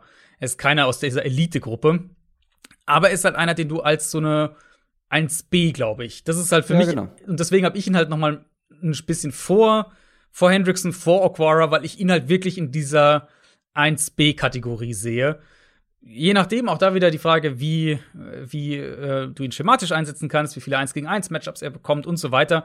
Aber in so einer Rolle, eine 1B, er kann viel 1 gegen 1 gegen einen, gegen einen Tackle gehen, ähm, er kann seinen Speed, seine Athletik einsetzen. Da sehe ich ihn halt immer noch echt stark. Und letztes Jahr bei den Ravens dann war er ja einer der am wenigsten gedoppelten Edge Rusher, was auch am, am, äh, am Scheme natürlich lag. Gleichzeitig war er aber halt dann auch in dem wiederum, weil er halt auch, also da wieder viele 1 gegen 1 Duelle, war er einer der konstantesten Edge Rusher, wenn es darum ging, wie häufig er eben seine direkten Duelle gewonnen hat, was natürlich absolut auch Value hat auf, für, einen, für einen Pass Rusher. Deswegen, für mich ist es relativ klar, was man mit ihm bekommt. Man bekommt eine, eine High-End Nummer 2, der sehr verlässlich im Pass Rush gewinnen mhm. kann, ja. der nicht viel gegen den Run dir gibt, muss man auch fairerweise sagen und der kein Nummer 1 Edge Rusher ist. So, und, da, und das ist halt für mich so ein, das ist so der Punkt, wo ich sage, da könnte ich mir vorstellen, dass ein, ähm, wenn es gut läuft, ein Trey Hendrickson und ein Romeo Aquara hinkommen könnten. Und die haben halt einen, einen stabileren Floor, weil sie zum Beispiel beide gegen den Run dir mehr geben. Aber ein Gaku ist halt für mich dann schon noch mal so eine, eine halbe Stufe sozusagen über der Gruppe. Wir haben tatsächlich gerade eine kleine Breaking News reinbekommen, aber ich würde vorschlagen, wir sprechen darüber, wenn wir über andere Spieler ja, von diesem sie, Team sie, sprechen. Ich habe sie auch gesehen, ja. ja. Ähm, Was für ein Tease für eine, ja, für eine, für Breaking, Breaking, News, News. zwei Tage alt ist, wenn ihr Leute das ja. hören. ja, aber deswegen, deswegen schiebe ich sie gerade auf, weil Ja, ja, für die Leute macht es jetzt letztendlich keinen Unterschied, wann wir Ja. darüber Ja, sprechen, ja. weil die Leute werden es schon mal gehört haben bis dahin. ähm, kommen wir zu Platz 9. Richard Sherman. Kennt ihr? Cornerback. Bei den 49ers jetzt zuletzt gewesen. Ich habe ihn auf Platz 8, du auf Platz 14.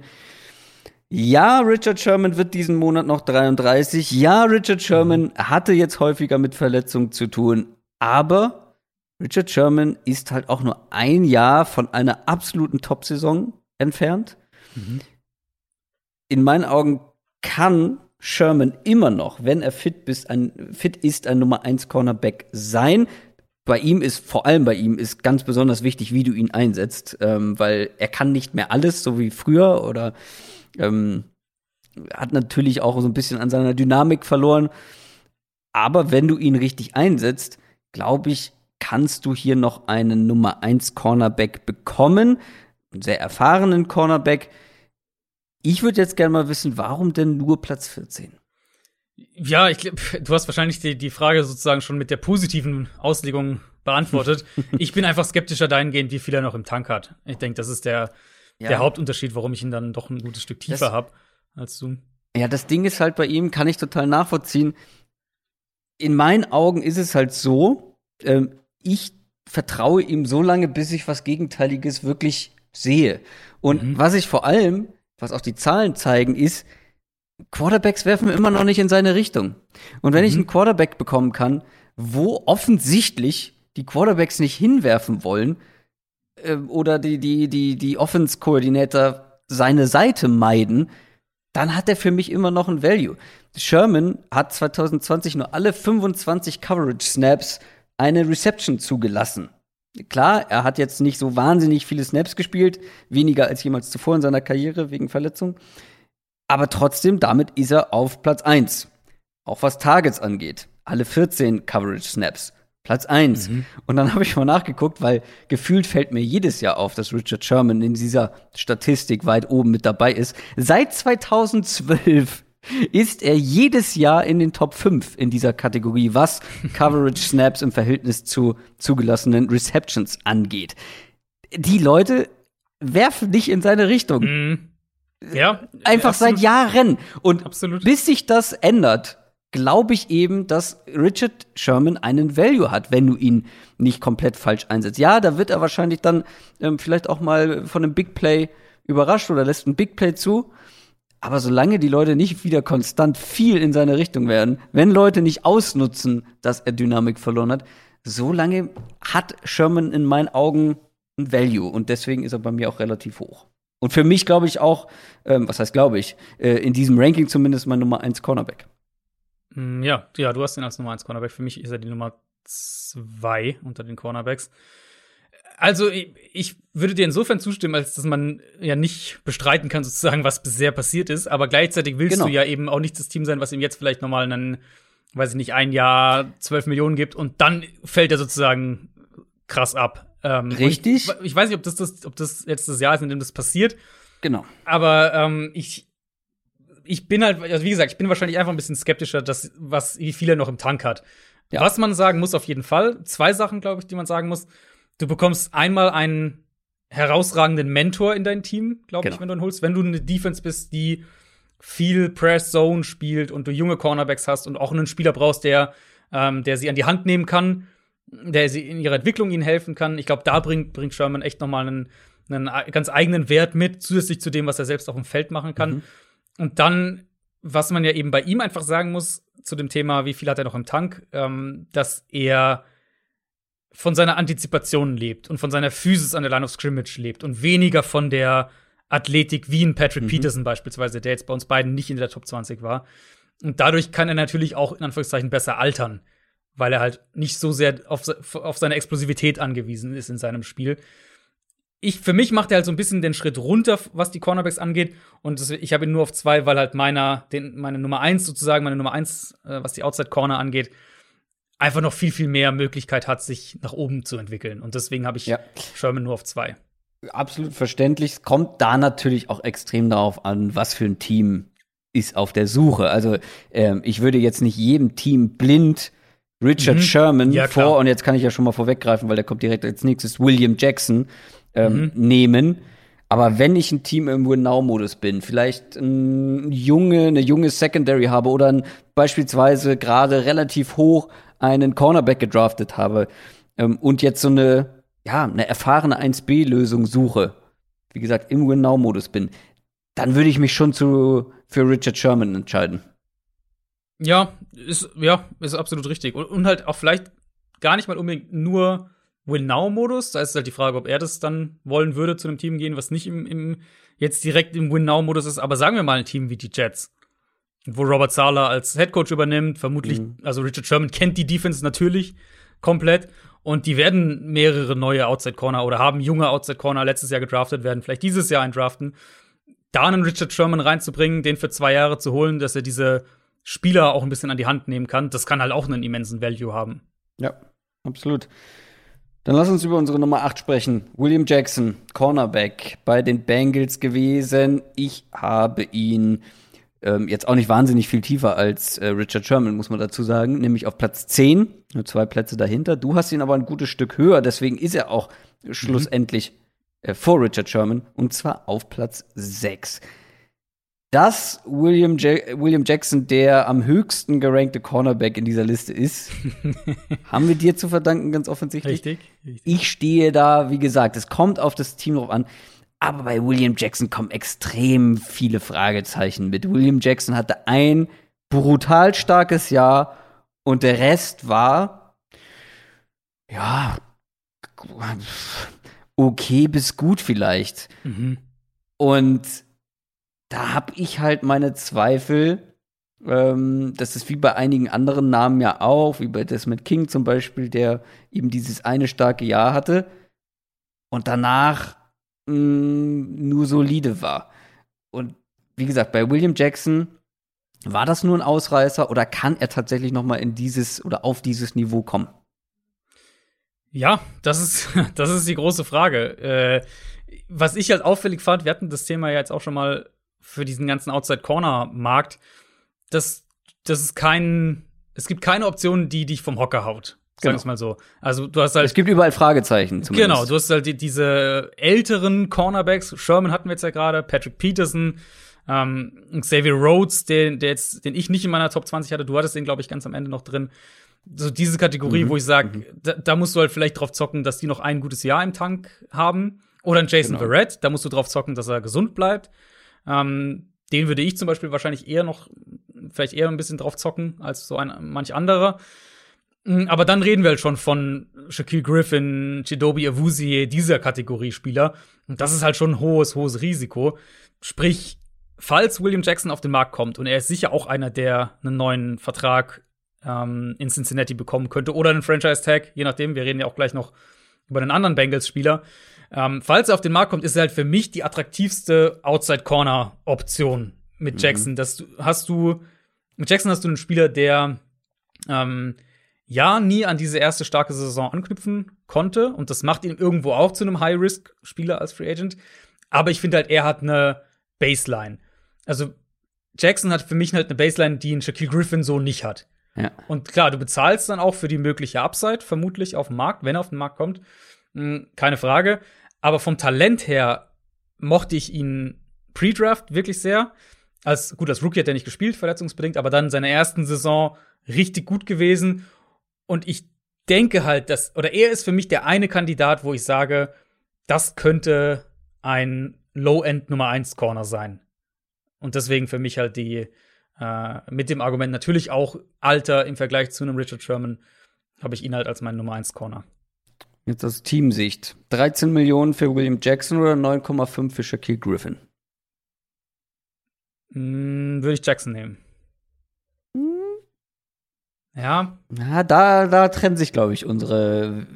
Kommt, natürlich, wie, kommt natürlich echt auf die Situation drauf an. Ja, Wenn ich eine ja. Nummer 1 suche und wirklich richtig desperate bin und wirklich in dieser Free Agent gezwungen werde, in dieser Free Agency mir einen davon auszuwählen, für eine Nummer 1 würde ich, glaube ich, auch zu Jackson tendieren. Suche ich aber eine Nummer 2, nehme ich den günstigeren Griffin. Hm. Ja, ich, für mich ist Jackson halt doch deutlich über Griffin vom sportlichen, rein vom sportlichen. Ja, offensichtlich. Her. Das hoffe ja, ich, wenn richtig. du, äh, wenn äh, du so auf, gerankt auf hast. Sechs und der andere nicht in der Top 20, Ja. genau.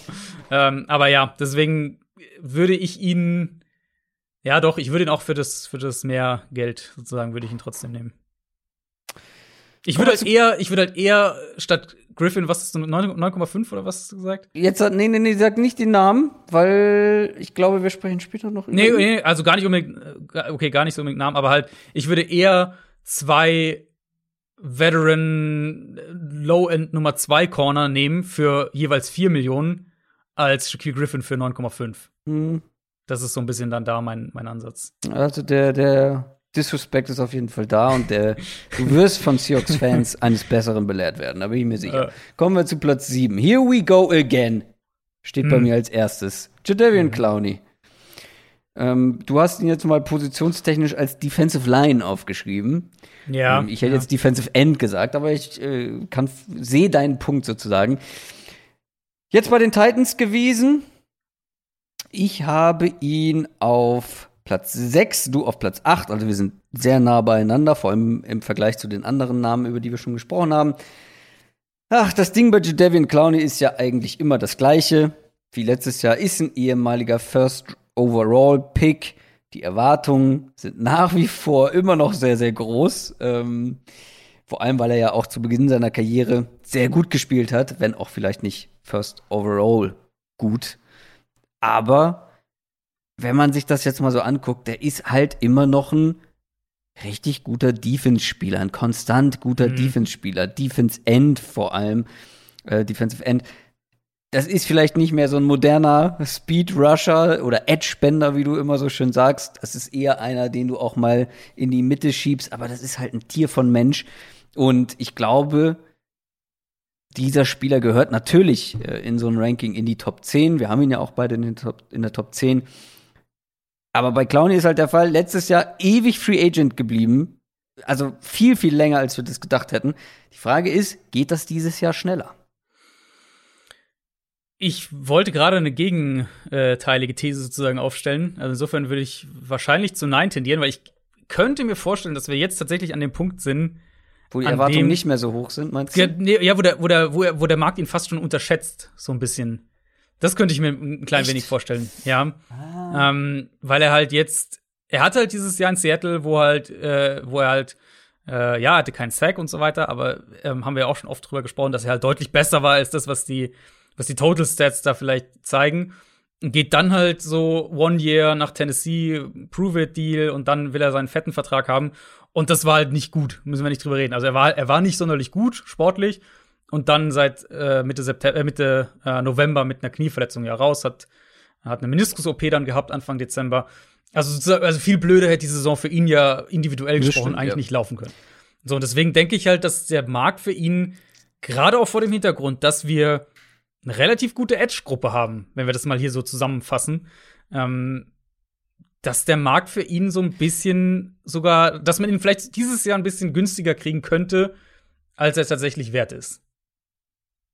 Ja, wobei ich mir halt vorstellen kann, von 32 GMs wird es mindestens einen geben, der natürlich, vielleicht wird wieder das Problem, so wie letztes Jahr, dass er sich selber höher einschätzt, als die Teams es tun. Weil ich schätze mal, Ja. das war ja dann letztendlich der ausschlaggebende Punkt, dass ihm Teams nicht das zahlen wollten, was er bekommen wollten. Allerdings muss man dazu sagen, letztes Jahr war eben halt die Sondersituation oder die, die, die einmalige Situation, dass er wirklich mit diesen ähm, Gesprächen, das war ja gerade in so einer Zeit, wo es in Amerika ähm, gar nicht gut aussah und du wirklich ja gar nicht Mhm. äh, persönlich direkt Gespräche führen konntest. Das, das Ganze wird wahrscheinlich auch noch mal ein bisschen verzögert, keine Ahnung. Aber schlussendlich glaube ich, es wird von 32 GMs mindestens einen geben, der noch sehr große Hoffnung in Clowney als Passrusher hat. Was das Ja, letztendlich ja, in Zahlen bedeutet, weiß ich nicht. Und ob das dann das bedeutet, was er sich vorstellt oder was sich sein, seine Berater vorstellen, das kann natürlich, kann natürlich sein, dass, es, ähm, dass man da wieder nicht auf einen Nenner kommt. Also Pro Football Focus haben ihn bei, ähm, bei einem Einjahresvertrag tatsächlich nur und 13 Mhm. Millionen. Das könnte ich mir allerdings schon vorstellen. Ja, ja, wahrscheinlich. Ich hätte jetzt vielleicht so ein Jahr elf Millionen vielleicht gesagt, so grob, also knapp drunter. Mhm. Ähm, aber ja, ich denke auch, wir reden von einem Einjahresvertrag, weil letztlich er wollte ja eben seinen Zahltag haben, den wird er wahrscheinlich so nie bekommen, wie er sich das mal vorgestellt hat. Aber jetzt dieses Jahr ist er ja in der schlechtesten Verhandlungsposition, die er für sich betrachtet bisher hier hatte.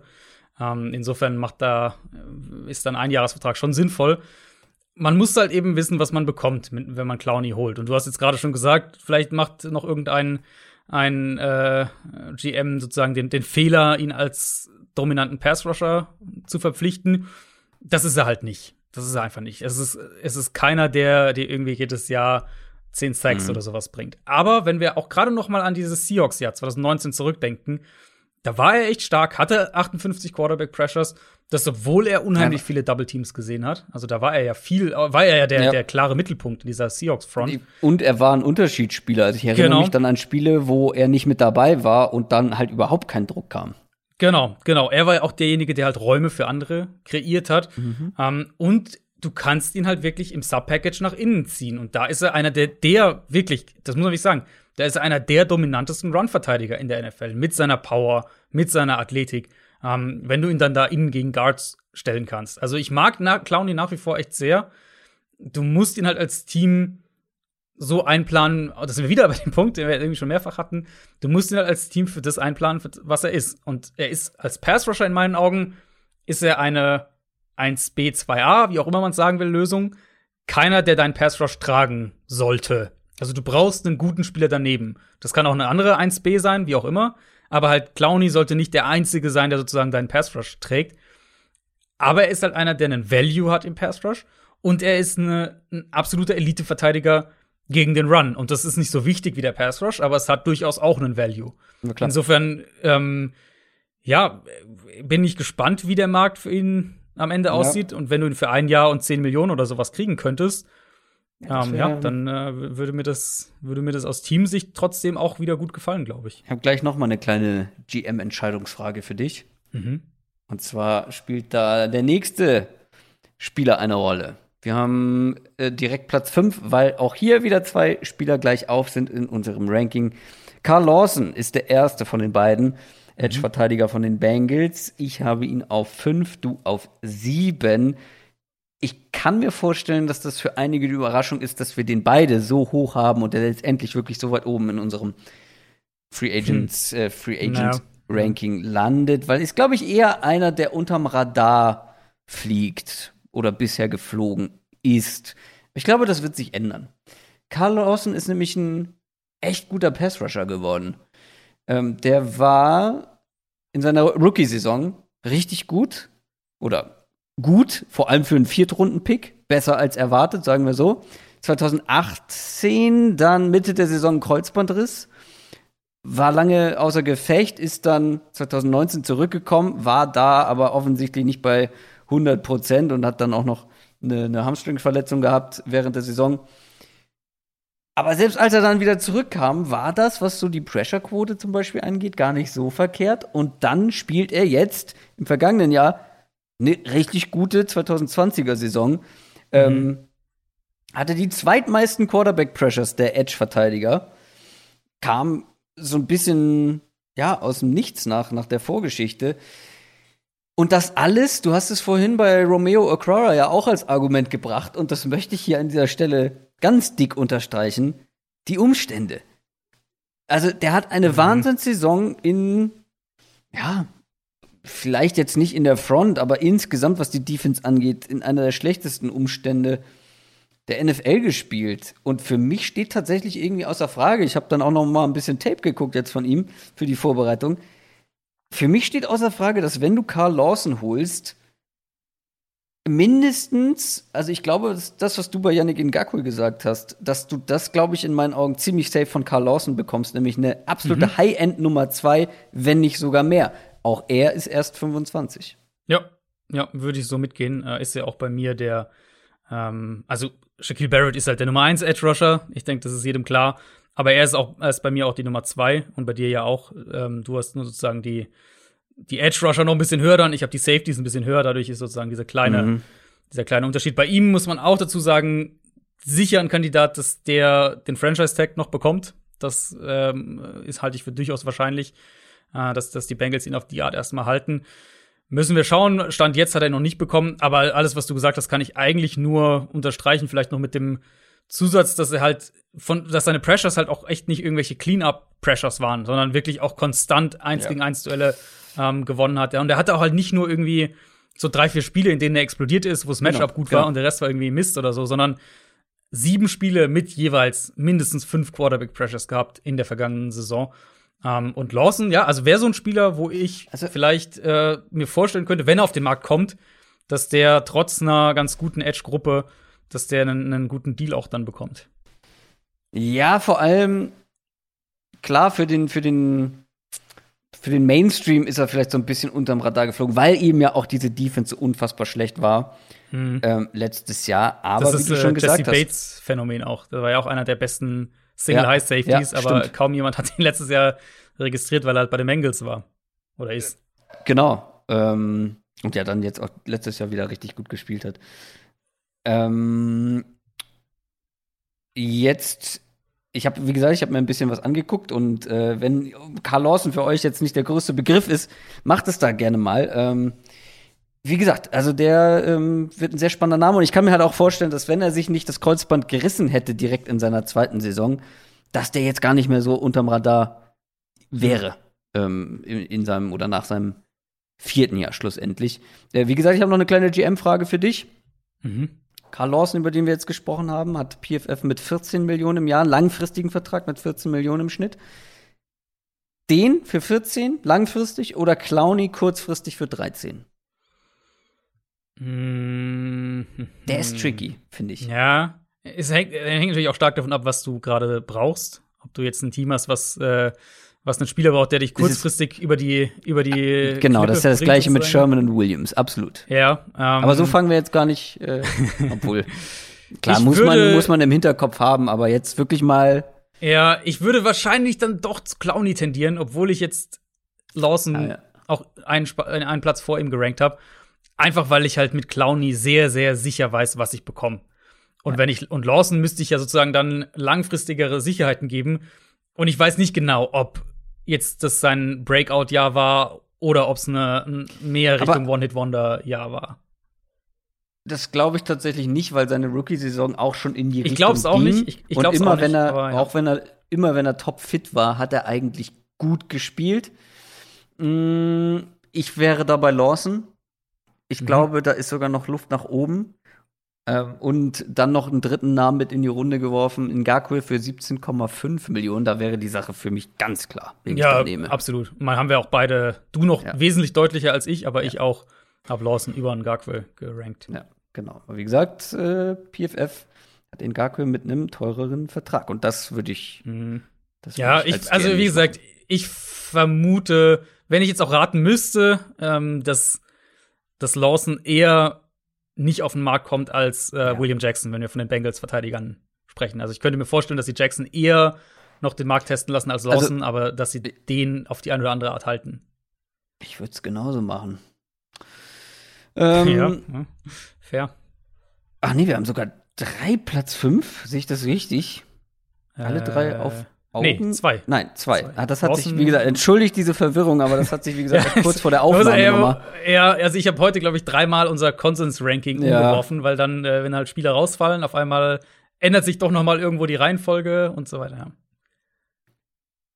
Ah, nee, stimmt. Carl Lawson war die erste Nummer fünf. Ja, genau. Und jetzt kommt die zweite. Genau. Mit Marcus Williams, Safety von den Saints. Ich habe ihn auf Platz sieben du auf Platz 5, also Carl Lawson mhm. genau umgedreht. Das ist übrigens der, der das Minnesota Miracle verursacht hat, äh, wer sich erinnert. Ähm, was halt besonders bitter ist, weil wir haben es damals schon gesagt, eigentlich ist es ein echt guter Spieler. Mhm. Und dass diese Szene wurde einfach der damaligen Saison nicht gerecht und auch das, ja. was man danach von ihm gesehen hat, nicht. Ähm, trotzdem, für mich persönlich muss ein Carl Lawson vor Marcus Williams. Ähm, und ich bin ganz ehrlich, für mich fühlt sich Platz 5 für Marcus Williams auch ein Ticken, ein Ticken hoch an. Warum siehst du das anders? Ähm, ich glaube, das ist, ein, ist wieder ein bisschen eine generelle Herangehensweise, auch äh, wie wir es bei der, bei der Offense hatten mit den Wide Receivern, dass ich halt mehr die Safeties sehr hoch habe im Vergleich.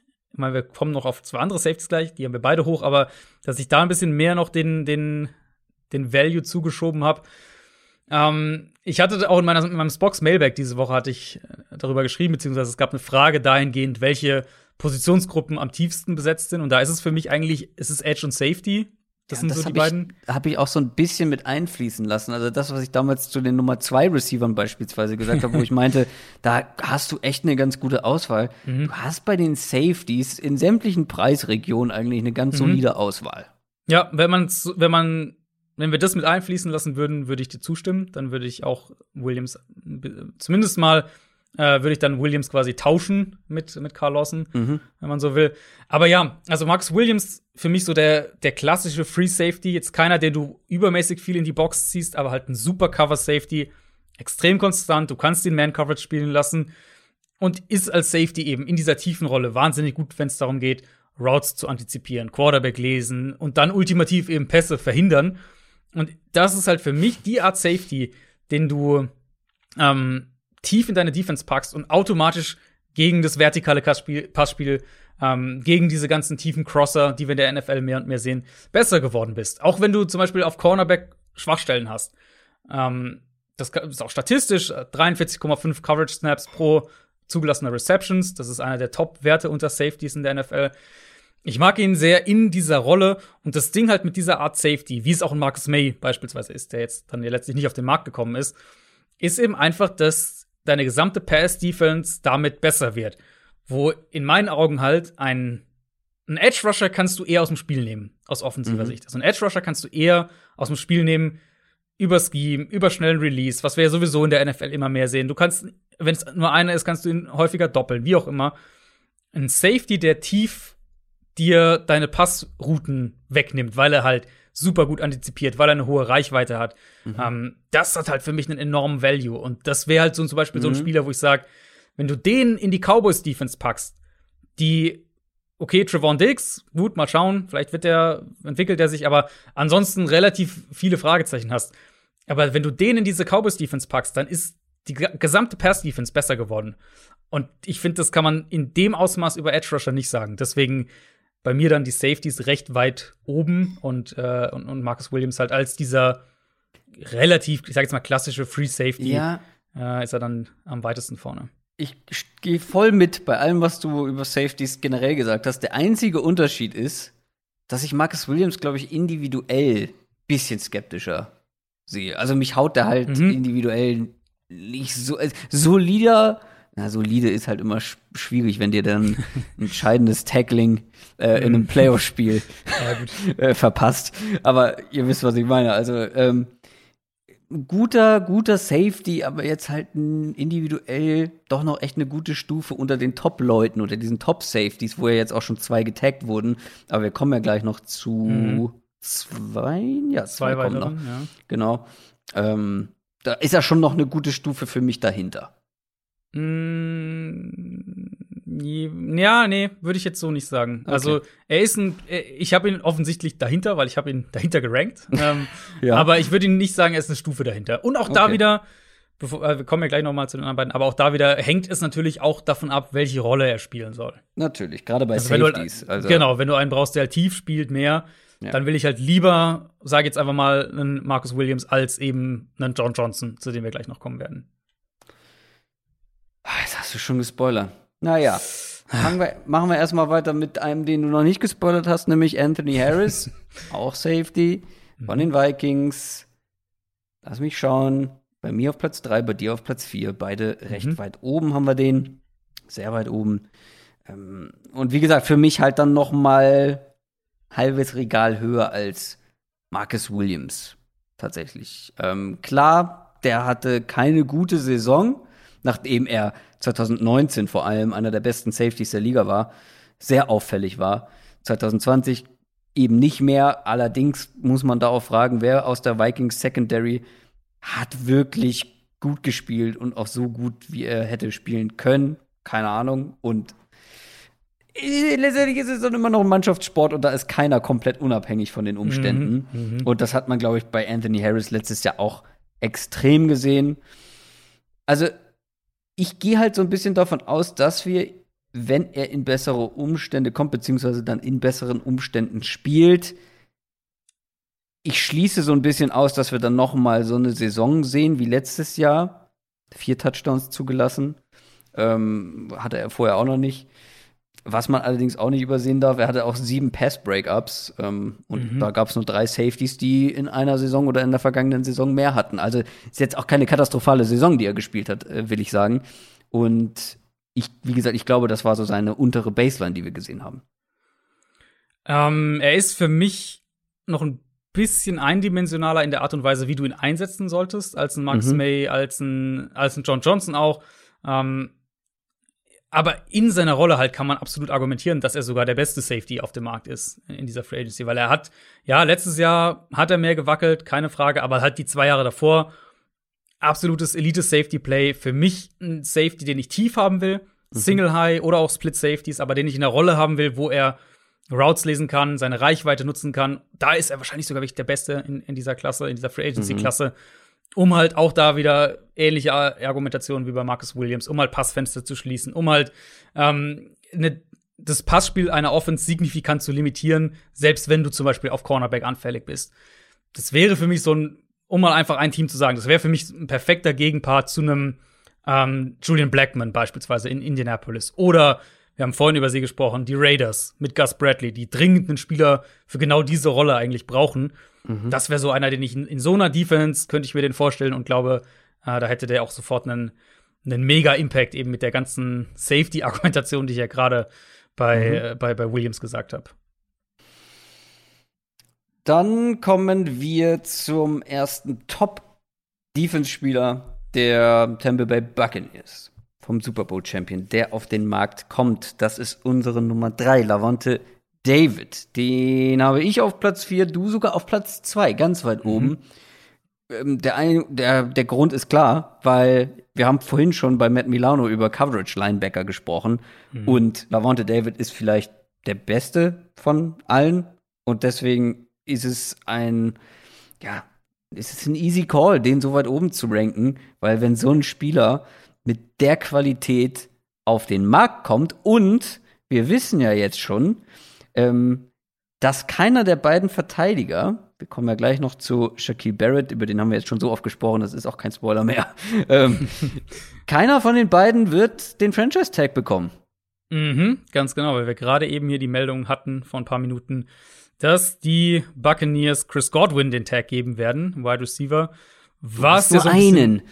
Ja. Du hast nur einen, richtig. Ähm, und was ja so ein bisschen aber auch zu erwarten war, glaube ich, ähm, also von der Rechnung, einfach von der Rechnung her, war ja immer die Vermutung, eher Godwin den Tag geben und Barrett, vermutlich Barrett langfristig versuchen zu halten. Barrett hat ja letztes Jahr musst schon du, muss man da auch zusagen, ähm, dass wir so ein bisschen erwartet haben, dass einer der beiden Verteidiger den schon bekommen kann.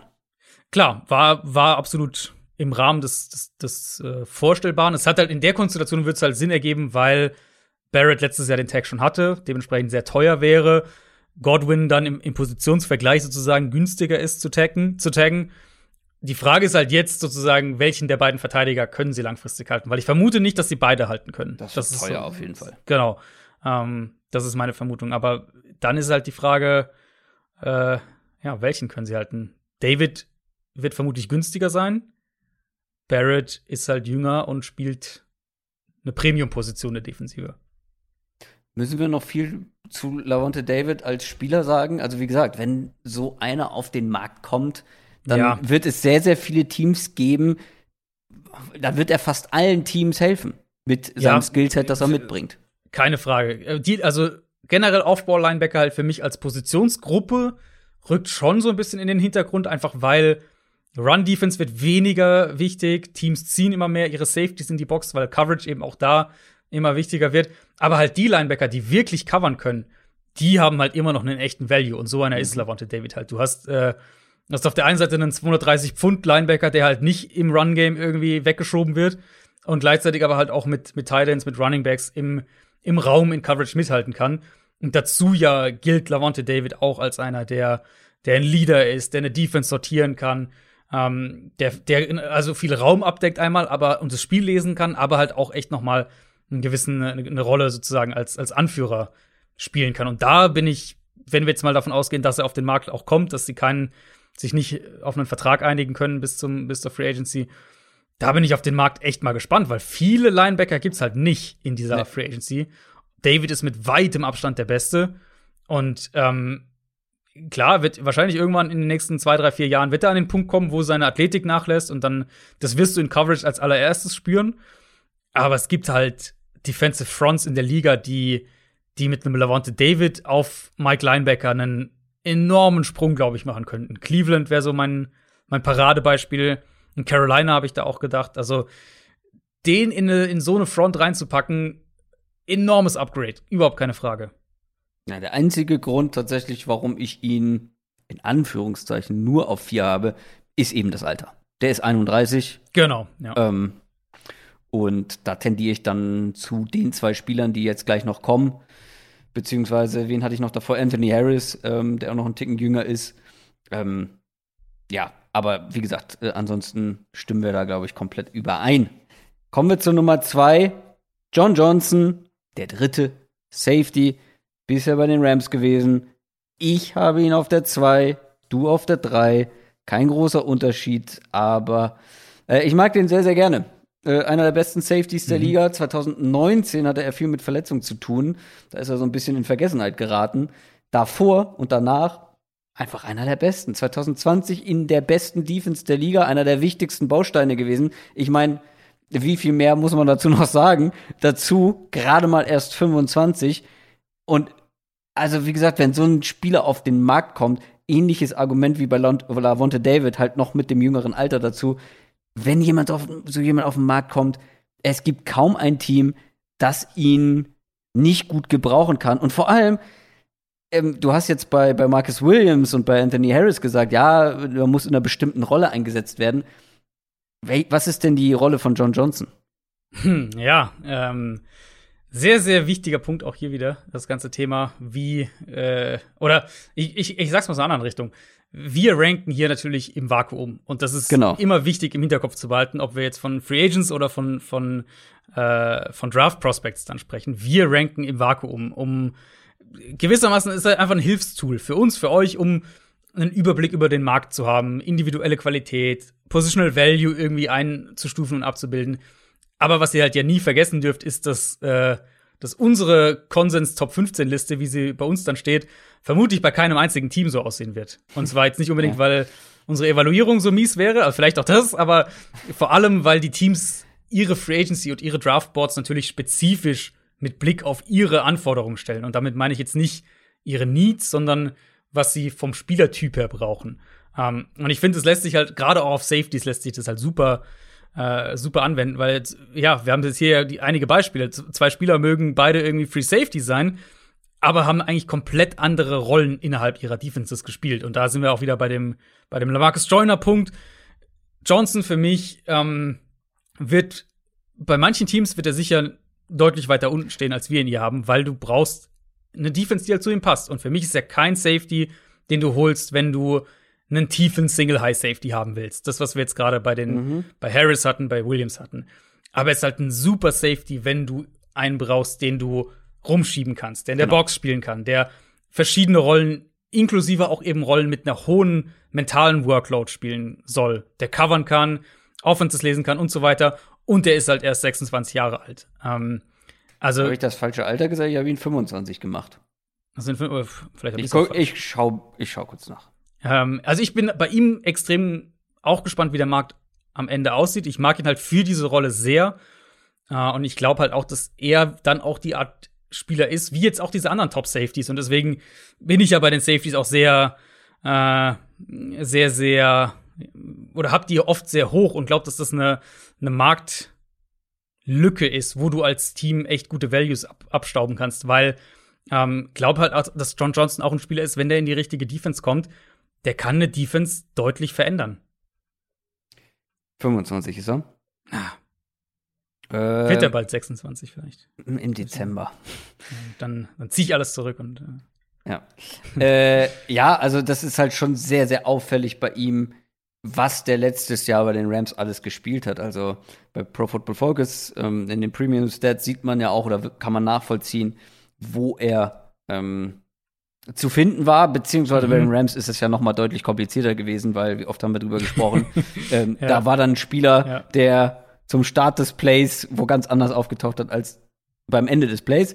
Aber 460 Snaps in der Box, 400 Snaps als Free Safety, 260 Snaps als Slot Cornerback und sogar 36 noch an der Defensive Line. Also den haben die halt so rumgeschoben und deswegen war auch meine Frage, was ist die Rolle von John Johnson? Weil das ist halt einer, der viele Rollen spielen kann. Und ich glaube, du musst ihn auch dann so einsetzen, dass du nicht sagst, okay, wir machen jetzt aus John Johnson mal einen reinen äh, Box Strong Safety. Ich glaube, damit wirst du seinem Nee, genau. Skillset nicht gerecht. Ja, genau. Ja. Aber halt in der entsprechenden Defense sozusagen enormer Value. Genau, genau. Und Platz 1, no surprise, Shaquille Barrett, Edge Rusher von den Buccaneers. Wir haben ihn beide auf Platz 1. Ist so ein bisschen wie bei Dak Prescott letzte Woche bei Ja. der Offense. Ja. Ähm, der ist halt einfach, glaube ich, der, ja, der deutlich Beste. Und das ist ganz spannend bei ihm, weil ich glaube, vor zwei Jahren war er dein Sleeper Free Agent. Mhm. Ja. Und jetzt ist er einfach Platz 1. Und zwar, und da wird niemand was gegen sagen. Und vor zwei Jahren hatte ihn kaum jemand auf dem Schirm, als er Free Agent wurde.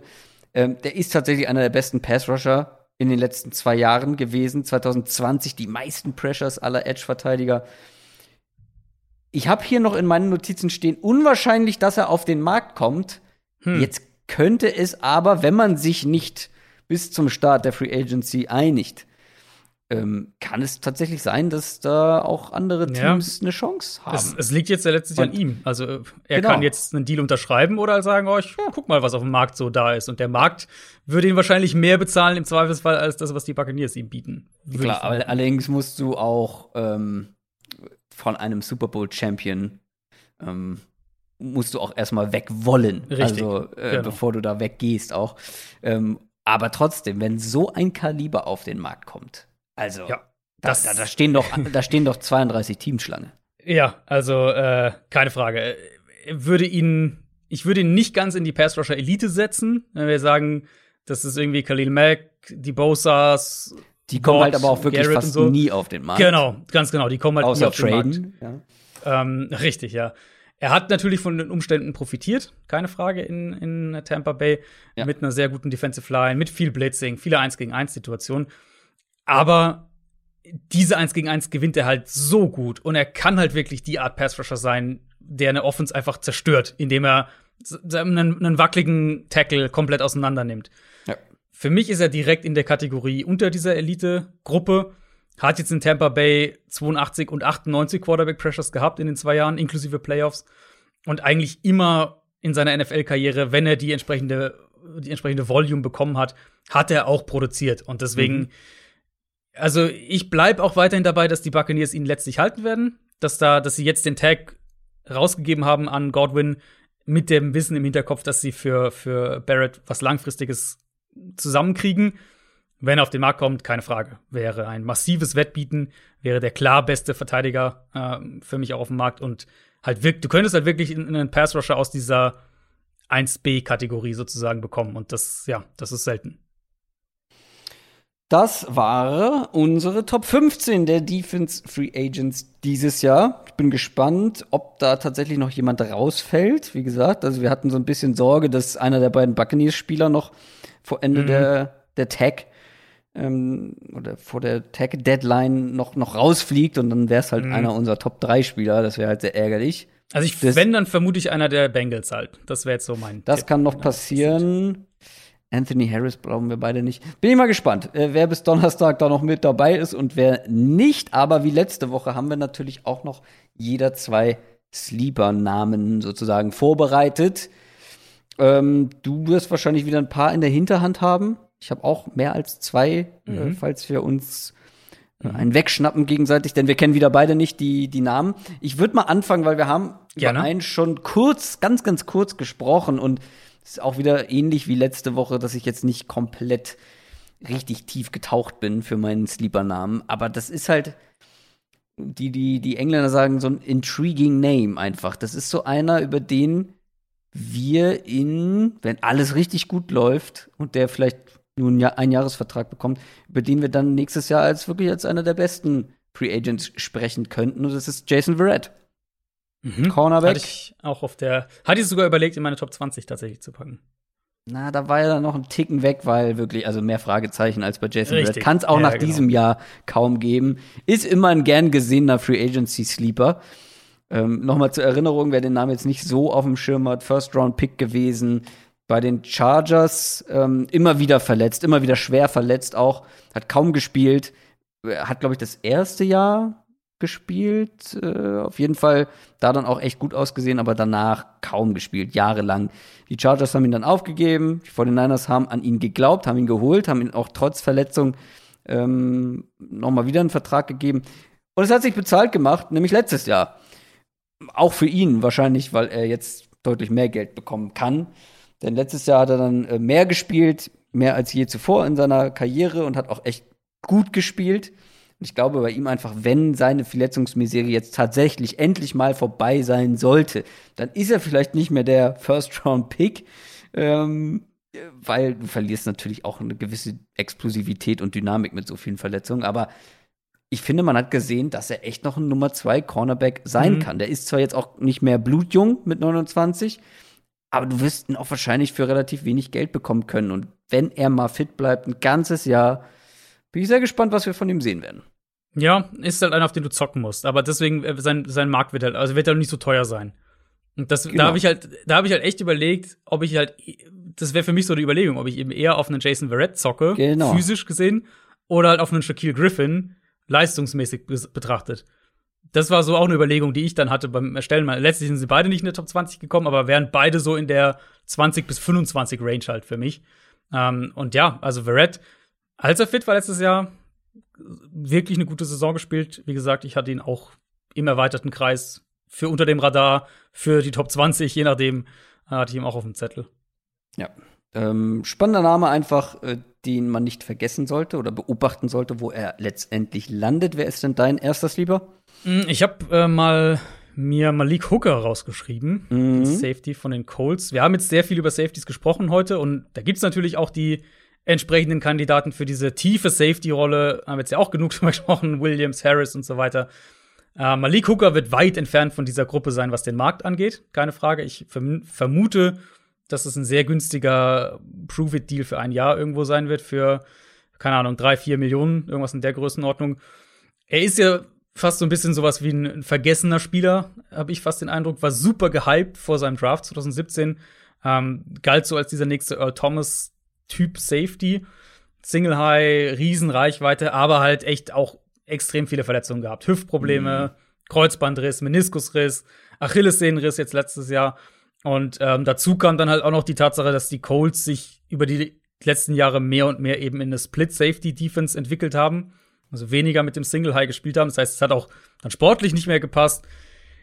Ich habe ihn noch nicht ganz aufgegeben. Wenn der fit bleibt, und das ist halt einfach ein großes Wenn, eigentlich schon ähnliche Diskussion wie bei The Red gerade, aber wenn der fit bleibt, glaube ich halt, kann der in einer entsprechenden Defense auch noch mal eine, eine richtig gute Rolle spielen. Ist, da muss man drauf zocken und man muss eine Alternative in der Hinterhand haben, aber dementsprechend günstig wird der auch zu haben sein. Und ich glaube, der könnte, das könnte auch so einer sein, wenn jetzt ein Team wie zum Beispiel die Raiders vielleicht ihr Geld anderswo reinstecken und sagen, wir zocken drauf, dass ein Malik Hooker fit, fit bleibt, ähm, glaube ich, könnte das halt echt auch sich als ein Volltreffer entpuppen. Ja, absolut. Also es ist ja wirklich fast die gleiche Diskussion wie bei Verrett. Du brauchst auch eine, eine Alternative. Ne? Genau, ganz genau, ja. Ja, und mein zweiter Name ist ähm, relativ spontan. Ich habe noch ein paar in der Hinterhand gehabt. Ich bin gespannt, ob du einen davon dabei hast. Ähm, aber bei mir ist tatsächlich Marcus Joyner geworden, nachdem die Raiders Mhm. ihn Ja. gekickt haben. So ein bisschen dein Guy, ja.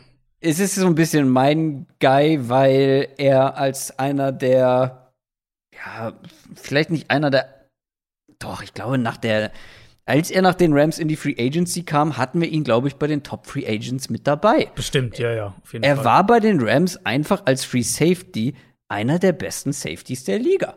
Dann Mhm. geht er zu den Rams, äh, zu den Raiders. Ich war total gehypt, ähm, hab sehr, sehr viel erwartet. Und bei den Raiders spielt er halt einfach komplett Slot-Cornerback. Er wird nicht rumgeschoben, er wird nicht auf in verschiedenen oder auf verschiedene Art und Weisen eingesetzt. Nein, reiner Slot-Cornerback eigentlich. Vor allem nicht mehr als Free Safety. Ich habe gerade extra noch mal nachgeschaut. 2019 in seinem ersten Jahr bei den Raiders ein einziger Snap als Free, äh, Free Safety. 2020, man könnte ja, also ich meine, wir haben schon in der Offseason vor 2020 darüber gesprochen, dass Lamarcus Joyner offensichtlich falsch eingesetzt wird, weil es ist jetzt mhm. nicht so, dass er sein Niveau halten konnte. Der war nicht gut auf Slot Cornerback. Und da könnte man ja darüber nachdenken, okay, es war ein Versuch, äh, wir haben ihn als Slot Cornerback geholt, war nix.